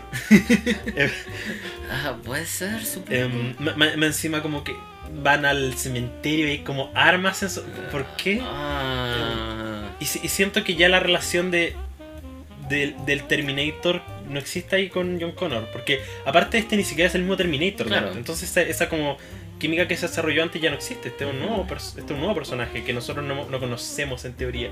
Y también la. eh, ¿Cómo se llama el director de esta película? Ah, no tengo idea. Bueno, ah, creo que Arnold también del- eh, eligió al director. Él eligió a todo el equipo. Él tenía tanto poder sobre esta película. Hizo, literalmente hizo lo que quiso. Eh, el- es- esta es la primera película donde se empieza a sentir como rutina. Ah, Terminator viene del Jonathan futuro. Mostow, que no dirigió, no dirigió nada. nada interesante. Me encanta cuando entra Arnold en esta película. Siento en, en la primera y la segunda es como "No, estos planos, está la basura eh, flotando, está este camionero, pero aquí solo como un plano general. El círculo. Ah, Arnold está ahí. Oh, oh, qué rutina de nuevo. Y también tenemos a la TX. Ella es la villana de esta Sí. película. Que se hace crecer la mm, ci- cirugía plástica. Instantánea. Eh, Y que. Ahorita es como sexy. Sí, ¿por qué es sexy? ¿Por qué la TX es sexy en esta hay, película? hay un momento, hay un ¿Por momento- qué? Hay un momento en que mata a alguien y le pregunta si es Kate, ¿cómo se llama? Catherine Brewster. Brewster, Brewster. Y dice Catherine Brewster y le lame la sangre así como. Sí. Ah. Y también es como, como que tiene este traje de cuero ajustado. O sea, entiendo que fue la ropa que encontró, pero claramente la actriz está. O, la, o la dirigieron sexymente. Sí. Porque como que es, es- tengo este, este- es esta cosa como cuando modelos actúan y quieren verse bonitas antes que actuar bien. Entonces, no tiene ninguna presencia esta actriz, ninguna presencia intimidante, solo luce como una luce como una modelo. Es una modelo Sí. probablemente. Creo que no hablamos del villano anterior, que era- el, el nuevo villano siento que es una forma tan como buena de subirlo el, Oh, el- sí. el volumen porque... ¿Cómo, cómo matas esto? Sí, eh, eh, es- eh, Y aquí es como, ah, supongo que- porque decían como, ay, ¿por qué no se transforma en una pistola? No, como no puede transformarse en cosas complejas, solo como espadas y, y Sí. cosas cortar. Y ahora es lo mismo, pero puede hacer armas ahora. Es, esa es la mejora. Esa es la gran mejora de la tercera película de Terminator en serio. Y, y- y que tiene boobies grandes. ¿Es- ¿Eso es? ¿Eso es todo? Eh, me encanta que la primera escena que aparece yo, eh, eh, cuando, cuando la loca va a matar a Catherine Brewster, Arnold Schwarzenegger llega en un auto le pasa encima. Sí, como, ¿what? ¿What? ¿Cómo? ¿Cómo? Casi por, eh, ¿por qué no hubieran que le atropellaron? Sí, y, y después el auto choca y una cosa explota al lado. ¿Por qué? ¿Cómo? Explícame estas cosas. Eh, y también No- no ella creo que no- esta película siento que no tiene dirección. Es como Sí. tan estéril. Porque. solo existe. Sí. Eh, ella eh, eh, también ella puede controlar, controlar autos con su mente. Puede controlar máquinas aparentemente. Esa es su cosa también. ¿Cómo? ¿Cómo lo hace? Lo otro es que esta película entrega un giro que encuentro que es el giro más. O sea, no un giro, pero una revelación. Y encuentro que es la revelación más flácida de una película. Que cuando le preguntan sobre qué pasó con John Connor y dice que está muerto. Y eso, como que supongo que una semilla que intentan poner para las siguientes películas. Pero siento que en este filme tiene cero importancia. Como, hey, John Connor va a morir en el futuro. Ok. Ok, cool. Whatever. Lo único que encuentro como segundo interesante es que ese mismo Terminator iba a decir que lo mató. Porque es como enfrentamiento. Como, Sí. ah, estoy con quien me va a matar pero, en el futuro. pero- pero nunca lo vuelven a mencionar realmente. Sí, no tiene realmente conflicto. Y, y después la franquicia solo lo niega después, como, como Sí. que después es Matt Smith quien o lo mata en Genesis, quien lo convierte en un Terminator. Ah, sí, no me acuerdo. Es el, eso pasa en Era- ¿no? en- no, en, En en Genesis. Genesis. Ah, ok. Matt Smith, el, el- Skynet hecho persona, toma a John Connor y lo convierte en un Terminator digital. Ahí muere, Termina- ahí muere John Connor. Ahí, mu- o sea, no muere, lo convierte en un Terminator porque está como, es pro como Skynet. Lo único interesante es que al menos en Salvation como que En Salvation da, como que crea una paranoia porque John Connor sabe que va a morir y que lo va a matar un Terminator, pero, Pero, nunca lo mencionan en Salvation. No, Es nunca, de hecho, Salvation ignora todo lo que tiene que ver con viaje en el tiempo. Ok. Es básicamente un drama O sea, mm, creo que eso es lo que me gustaba de Salvation cuando la vi cuando chico, que es la idea de que es como, como una película ambientada en, un- en el mundo de los Terminator, como en el futuro, es como entrarse más en el, en el lore, en el universo, Sí. pero igual, pero, pero- pero esa no es como la esa no es la razón por la que uno ama la franquicia. es, pero es tan intrascendente, o sea, hablando un poco de Salvation, es tan intrascendente como que está este, este personaje, Sam Worthington, que me encanta. Terminator tiene a eh, Jason Clark, Jai Courtney, eh, Sam Worthington, como todos los aspiradoras de carisma. Me encanta que ¿Jay Courtney cuál sale? Jai Courtney sale en, Genesis. Él es, él es Kyle Reese, Kyle, ¿no? Kyle Reese. Oh, Dios mío, no. Oh, oh no puede ser. Y me encanta Ay, que. Eh, ¿Recuerdas que ¿Recuerdas quién interpretaba a Kyle Reese en Salvation? no, que- Era Alton Yelchin. No. Y es la mejor parte de la película. Es como, ¿por qué este no es nuestro protagonista? Es como este chico inocente que está junto al, al lado de esta como niña que es muda y juntos sobreviven a los Terminators como ah, por la, en las afueras de la resistencia, pero no tenemos a Star Warrington. Creo que, creo que lo que me gusta de Salvation es que al menos tenemos a. Honestamente, si la viera de nuevo, probablemente no me gustaría. Pero lo que recuerdo que me gustaba es que uno, cuando te divertía, es como una tonta película ambientada en el universo. Recuerdo que tienes al menos a um, Christian Bale como John Connor. Pero Christian Bale es- es- es- está fuera, está, está, pensando en está pensando en su lista del supermercado. Bueno, so- solo su único- lo único que hace en esa película es como gritar. Ah, y, hablar en eso. ¿Has visto el tráiler de Dark Fate? Lo vi cuando salió, pero no lo vi. Quería verlo ahora, pero se me Ay, olvidó. ok, de ok. No, no, no sé cómo van a hacer una secuela después de Genesis. te- Terminator tiene una, una como fama de. Creo que van a. Creo que van a ignorar de la 3 en adelante. Eso es lo que tenía entendido. Ok. Lo cual es como la decisión más razonable que puedes Sí. considerar. Pero, em, ¿cómo se llama esto? Tenía entendido que. em, o sea, no, que. Terminator tiene una, una muy mala racha con los trailers. Ujú. Trailer de la 3. O sea, el trailer de la 4 spoileaba que, que Sam Worthington era, era un, Ah, era un sí. robot. Y el de la 4 spoileaba que Jason Clark era malo. Como. Y, y- y bueno, sobre la 3.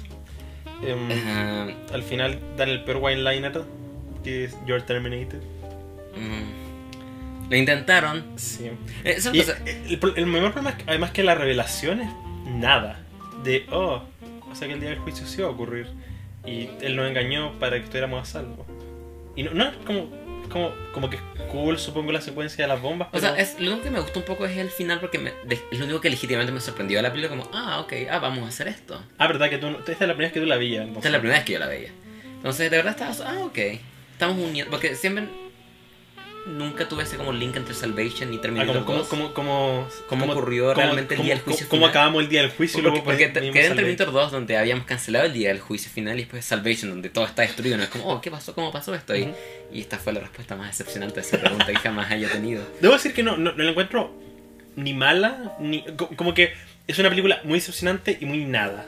Siento que para mí Terminator 3 se volvió nada. La tenía como un 7 y ahora es como, como vacía. Es olvidable. No, no hay nada que me ofenda más que el hecho de que estamos viendo una película olvidable que es una secuela de las dos mejores películas de la historia. Ojo, yo creo que verla en conjunto, así como directo, 1, 2 y 3 juntas, le hace mucho, mucho daño. Porque vienes de la 2, que es una gran, gran, un clásico del cine, y vienes esto y que es como Talk to the Hand. Ok. Eh, lo, único que debo decir que me gustó un poco al inicio me gustó como que Arnold llega y está como este stripper que se va como sacando la ropa a propósito. Es como, ah, esta es como una Ujú. subversión de expectativas, no le tiene que pedir que se saque la ropa. Eso y el final, supongo. Como eh, Terminator 1 y 2 nunca se sintieron digitales en su presentación hasta Ujú. este minuto. Esto se siente como todo ese mal CGI de 2003, luce como esa película de Hulk de Ang Lee, donde o, o como Star Wars episodio 2 Ataque de los Clones, luce terrible, luce real y la, la iluminación es tan, es tan plana y también si, también si el día del juicio final y toda esta filosofía es tan inevitable, si va a ocurrir eventualmente es como ¿por qué hacer algo? Ese es el punto de la 1 y 2, que podemos cambiar el futuro si hacemos algo nosotros mismos. Pero si es inevitable, entonces, ¿por qué hacer algo? ¿Por qué no solamente no nos escondemos y chao? Y sería. También la, el pseudo romance, relación entre Claire Danes y. entre Catherine Brewster y.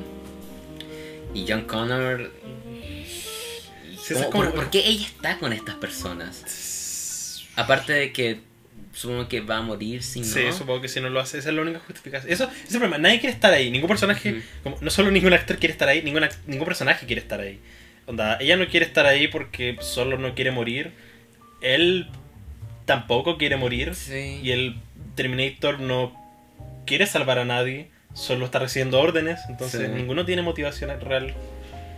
Em, Eh, y también como.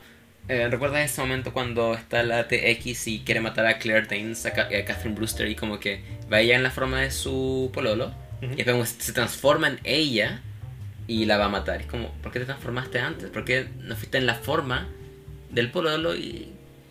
Algo que en, Están- en ese aspecto algo, algo que me gustó es la escena cuando cuando ella va la Cat- Catherine Brewster va con el papá Ujú. y le disparan y él dice como, concha tu madre, ¿qué pasó? Y luego se enteras que es verdad, ah, ah. O sea, uno lo sabe como espectador, Ujú. pero me gusta ese- Ujú. esa pequeña escena, pequeño beat. Ah, ah, ca- Es, ¿Cachai es como, es como eso mismo, pero hecho inteligentemente. cachai que Catherine Brewster está en Salvation? Y es pero, pero la actriz. No, es interpretada por Bryce Dallas Howard. John Connor tiene una novia embarazada. O sea, yo sabía, yo, yo sabía que estaba en Salvation, pero no sabía quién. Es Catherine Brewster. Es- Si- Siento que hay un elenco tan oculto en esa película, como que cuando cu- como que obviamente la vi y no tenía idea quién era Christian Bale y luego me entero que sale Christian Bale como Sam Gordon, sale Elena Bonham Carter. Sí. Como, hay, un- hay un elenco como, como de dónde salieron. Como la dama de la ¿Por- exposición. ¿Por, qué todos firmaron para esta película? Si- siento que Terminator 3 eh, es como la anti-Alien 3 en el sentido que Alien 3 salió mal porque todos querían hacerla, como querían hacerla demasiado, y toda la gente de equipo estaba forzada en cosas que no querían hacer. Como. David Fincher tenía una visión, el estudio no quería, como muchos conflictos. Ujú. Pero es que Terminator 3 es como todos están en piloto automático, todos están haciendo el mínimo esfuerzo, como solo dieron plata, firmaron un montón de cheques, como que dieron los requerimientos mínimos para que la película se hiciera Ujú. y luego que como saliera, como todo en piloto automático. No hubo conflicto, no hubo un guion que, hubiera, que hubo que reescribir, solo es como... Ok. No, me encanta algo como externo igual, es que Dice que todos los tíos se han tirado la pelota con Terminator, como la primera es MGM, la segunda es Independiente, creo. La tercera es Sony. La cuarta es Warner. La quinta es Paramount. Eh, solo, uh, uh, no, toma esta terrible propiedad. Este es Fox ahora, ¿no? No, es Paramount también. ¿En serio? Sí, que seguro que es Fox. No, no, porque la hubiéramos visto si tuviéramos antes. No, no, no, porque está, acuérdate que el, póster está en... en... Está en Fox, tenés razón. Sí, po. Oh my god. porque solo, solo lo sé porque, porque mm, Disney como que está toda esta película, todos estos proyectos cancelados. Era como proyectos no cancelados, Terminator Dark Fate Oh, como... tenés razón. Sí, no, no van a cancelar algo que estrena en dos meses más. Así que... Eh, es como. Así que sí, se ha pasado como por todo esto. Falta que Disney la tome. Exacto. Quiero, quiero ver un Terminator de Disney ahora. Eh, Quiero que Terminator sea un Vengador. O una película de Pixar. Son mis dos opciones. em, como. eh, eh, eh, lógicamente no tiene ningún sentido esta película. Como. eh, Recuerdo, pensé que hace toda una escena como ya. Está el padre de Catherine, está como, es como este jefe militar, como.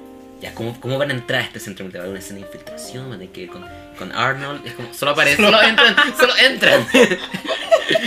Como el mismo día que están como hackeando la red militar de Estados Unidos, estos, estos, primero entra la TX y después disfrazada entra, la- entra la TX disfrazada de Catherine, no de un militar, de Catherine, y después llega Catherine al segundo después, no papá. Ok. Mm, algo más que. Lo, único- lo, lo último que, que anoté es helicópteros de CGI. ¿El qué? Al final, hay unos helicópteros de, de CGI que son horribles. Ah, ¿qué, qué cosa es ese? Al, al final, cuando en la escena final, la última batalla, hay Sí. unos helicópteros de CGI que son horribles que aparecen. Ah, Ahí también tenemos la escena de la, de la TX como toda destruida, como diciendo no, y la explosión.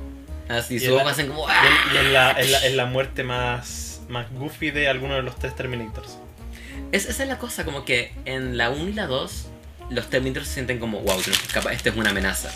Acá la Terminator se siente casi como una molestia entre medio, como, tenemos que hacer esto, pero ah, está ella también.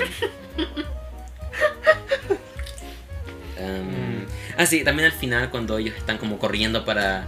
eh, eh, ellos creen que van a desinstalar Skynet, des- desinstalar como programa de Windows. Van a apagar Skynet y van como caminando. Skynet. Van como caminando. Como, es, es el fin del mundo, deberías estar corriendo. ¿Por qué? Como, siento que se están. Quiero dar vuelta una silla pensando en esta película. La odio. ¿En se- ¿cre- ¿Crees que es peor que Salvation? Sí, ¿Cuál, cuál es tu ranking oficial? ya. Tre- eh, T2, Ujú, T1, The Terminator 1, ujú. eh, Salvation. Esta, T3 y Genesis, al ya, final. ya, al menos estamos de acuerdo que es mejor que Genesis. Debo decir que al principio igual Genesis la encontraba como al menos interesante. El primero es como 20 minutos. Es como, ya, vamos, ellos van a viajar el tiempo atrás. Van a, vamos a resetear todo lo que ocurrió después de Terminator. Como, como, reboot- como idea tenemos, de, un, tenemos un Arnold de CGI. como- claro, co- como idea de reboot funciona en teoría. Como qué pasa si Kyle Reese viaja pero Sarah Connor ya estaba como entrenada. Me gusta como eso como punto de partida. Punto de partida. Después solo lo arruinaron. Además, encima tenemos el acercamiento a las apps. Sí, Es como, oye, oye, ahora, ahora, ahora in a society. Hoy, hoy, hoy en día los niños están de todo en sus aplicaciones, pero ¿qué pasaría si la aplicación hace... eh, Ma- mata es como un mal capítulo de Black Mirror. Es como si la gente, es como si la gente de Black Mirror hubiera tomado como el eh, What if technology, pero, pero But bad. but bad, literal. es Como, Esa cuestión pasa como un teléfono con un cuchillo, como pegado con scotch. um, ah, también otra cosa que odio de esto, de T3 es ¿por qué eh, Arnold, envían a Arnold el mismo día del juicio final? O- El juicio envían a Arnold el día como dos días antes que ocurre el juicio final. ujú. ¿Por qué no lo enviaron como un mes antes? Si su objetivo, si su misión era salvar a Catherine Brewster y a John Connor, ¿qué tal si no los hubiera encontrado a tiempo? Es cierto. ¿Por qué? Nadie pensó ese guion. Nadie pensó en nada en esta película, es horrible. Como que solo, se, solo llegaron el día al set y les dijeron que hicieran cosas. Lo siento, papá. Espero que nunca vea este video. Y también, sé que esto es un nitpick muy grande, pero son los peores lentes que Arnold usa en cualquiera de estas películas. Lucen muy tontos sus lentes de sol aquí. Lucen muy, muy No, tontos, no, luce Se ridículo. hubiera quedado con los de, los de estrellitas del principio. Sí. Hubiera sido mucho mejor. Eh, ¿Qué nota le darías a esta película, Koba? Pa- Para mí un ligero 5. Debo decir que no la odio. No es ofensiva. Eh, igual bajó, bajó dos puntos. La tenía como un 7. Así cuando, cuando fue como... Pero mm, fue, fue una excepción, fue un, un downer. Pero no, no, no la encuentro ofensivamente mala, es solo piloto automático, nadie quería hacerla, el que no tiene sentido. Y mm, como que es mala en comparación, o sea, es como terrible en comparación con las dos anteriores, pero siento que en un día soleado, si la viera sola, sería pasable. Eh, para mí es un 3 de 10. Excelente. No quiero volver a verla realmente. Magnífico. Encuentro que es el principio del fin para esta franquicia. Eh, pensé que iba a ser la peor. eh, Le tenía un poco de esperanza a Genesis, pero Genesis realmente. Ah, después, después de ver la, de- Porque yo la no- 3 y después dijiste, ah, que quizá, la, eh, quizá Genesis salva. Sí, no. No, no salva. Podríamos hacer un capítulo entero de Genesis. Me, me encanta como antes de este capítulo. em, mi única no favorita, la única que no me gustaba era Genesis. Ujú. Y siento que ahora como que pod- pod- de, de pura memoria probablemente las únicas que me gustan son las primeras dos. Como pasé de ser el mayor fanático de Terminator a, a- a no disfrutar esta franquicia. Hay, hay más malas que buenas ahora. Sí, Eh, pero tengo. Tengo un poco de fe en Dark Fate. sí aparte Confío en Tim Miller. Miller, Y también. Los posters son terribles, sí. Sí. No entiendo por qué, por qué olvidamos cómo hacer posters. Pusieron a Linda Hamilton solo como en, en el desierto. Eh, y también por muchísimo. Oh, el regreso de James Cameron. James Cameron estaba apoyando a Genesis cuando salió. No le creo nada a ese hombre. Nada. Como- Eh, Ca- Cada vez que sale una película de, de Stephen King, dicen como, no, esta película tiene la aprobación de Stephen King. Stephen King ha aprobado todo. Todo menos Resplandor. Stephen King, Stephen King le ha gustado toda la adaptación de su libro menos Resplandor. Stephen King creía que La Torre Oscura era una excelente película. Eh, eh, Este fue, un meme en su momento cuando salió Genesis que estaba este James Cameron como eh, decía literalmente como se apagan las luces en el cine, empieza la pantalla y empiezo a ver cosas que reconozco. Como ¡ah! como todo lo que está malo con el cine resumido en ti, James Cameron. Pero igual te respeto mucho Sí. porque eres un gran director. Ko, tengo una recomendación. ok. Es, es una película que hecho he querido recomendar desde que partimos el podcast. De hecho, fue probablemente una que me he estado restringiendo en recomendar. Pero sé que estás haciendo tu lista de mejor de la década. Ah, Sé que no has visto esta película y sé que tienes que verla. Sé que se va a hacer. Definitivamente va a sacar una reacción de ti. sí. ¿Quién diría que al fin vería Food Fight? Esa es de 2009, así que no entra. Oh, oh maldita sea. Casi. O 2008, algo así, pero no, no entra en la Ah, ok, década. ok. Es, creo yo, o no, esto ya todos lo saben y tú también, eh, encuentro que es una obra maestra, es una de mis películas favoritas jamás hechas. Es dirigida por Gaspar Noé. Vamos a ver Enter the Void. Oh, De 2000. Damn. Paz de la Huerta, Nathaniel Brown, Ed Spear, dirigidos por el único e inigualable Gaspar Noé. Magnífico. La Ultimate Trip Movie, según el póster. Qué- ¿Será buena? ¿Será lindo. mala? Yo creo que es buena. ¿Le gustará a Kobo? Nadie lo sabe. Si quieren escuchar la discusión de Enter the Void con spoilers en el próximo capítulo, Tienen un par de días para hacerlo probablemente, así que vayan, vayan y veanla, vamos a... Sí. Oh, oh, oh, ¿dónde está? ¿Dónde está? Vamos a... Oh, pucha, de hecho, tuve todo el capítulo pensando, voy a hacer la revelación sacando el DVD, pero lo olvidé en el momento. Qué bonito. No tengo idea. De hecho, como, más encima del póster no sale nada, entonces no tengo idea de qué era esta película. ¿No tienes idea de nada Sí, de no, ella? sé- no sé nada, nada de ella. Excelente. Está, está en alemán. Sí, este es el eh, Element. Ah, como que no existen como DVDs de esto como en, en Chile. Pero sí, de hecho me gusta esta copia porque esta, como es un DVD alemán, corre a 25 cuadros por segundo. De hecho, es la forma que Gaspar nos dijo que la película debería ser vista. Así que. Magnífico. Al fin veré una segunda película Gaspar Noé. Quedo listo para decepcionarme. Em, eh, eh, eh, me hace divertido porque tú encontraste como intensa Climax. Y que- Ujú. creo legítimamente que Climax es como de sus más accesibles, probablemente. Esta es quizás Sí. su más. Siento, siento que esto puede ir en cualquier dirección. O puedo amarla mucho como, como, como Climax poniéndolo como, como punto, como punto medio. Ujú. Puedo amarla mucho más o puedo odiarla. Como que, pues, no, no me lo imagino siendo un Sí, poco mejor no. o peor. Va a ir en, en- en cualquier dirección. Esta va a ser, de cierto modo, la anti-Terminator 3. Va a salir una reacción de esto. Sí o sí. Ok. Entonces tienen un par de días para ver Enter the Void, para el como- próximo capítulo. como cuatro horas de podcast. Cuat- llevamos grabando 4 horas 28. En serio. Yes. Dios mío. Lo siento tanto. El, el fanfic estuvo, estuvo largo. Sí, estuvo largo. estuvo largo. Ok, Y- nos vemos. Y eso. Nos vemos en dos días. This is the end. Sí. No sé, cómo- no sé cómo Bye. va a terminar esto. Talk to the Adiós. hand.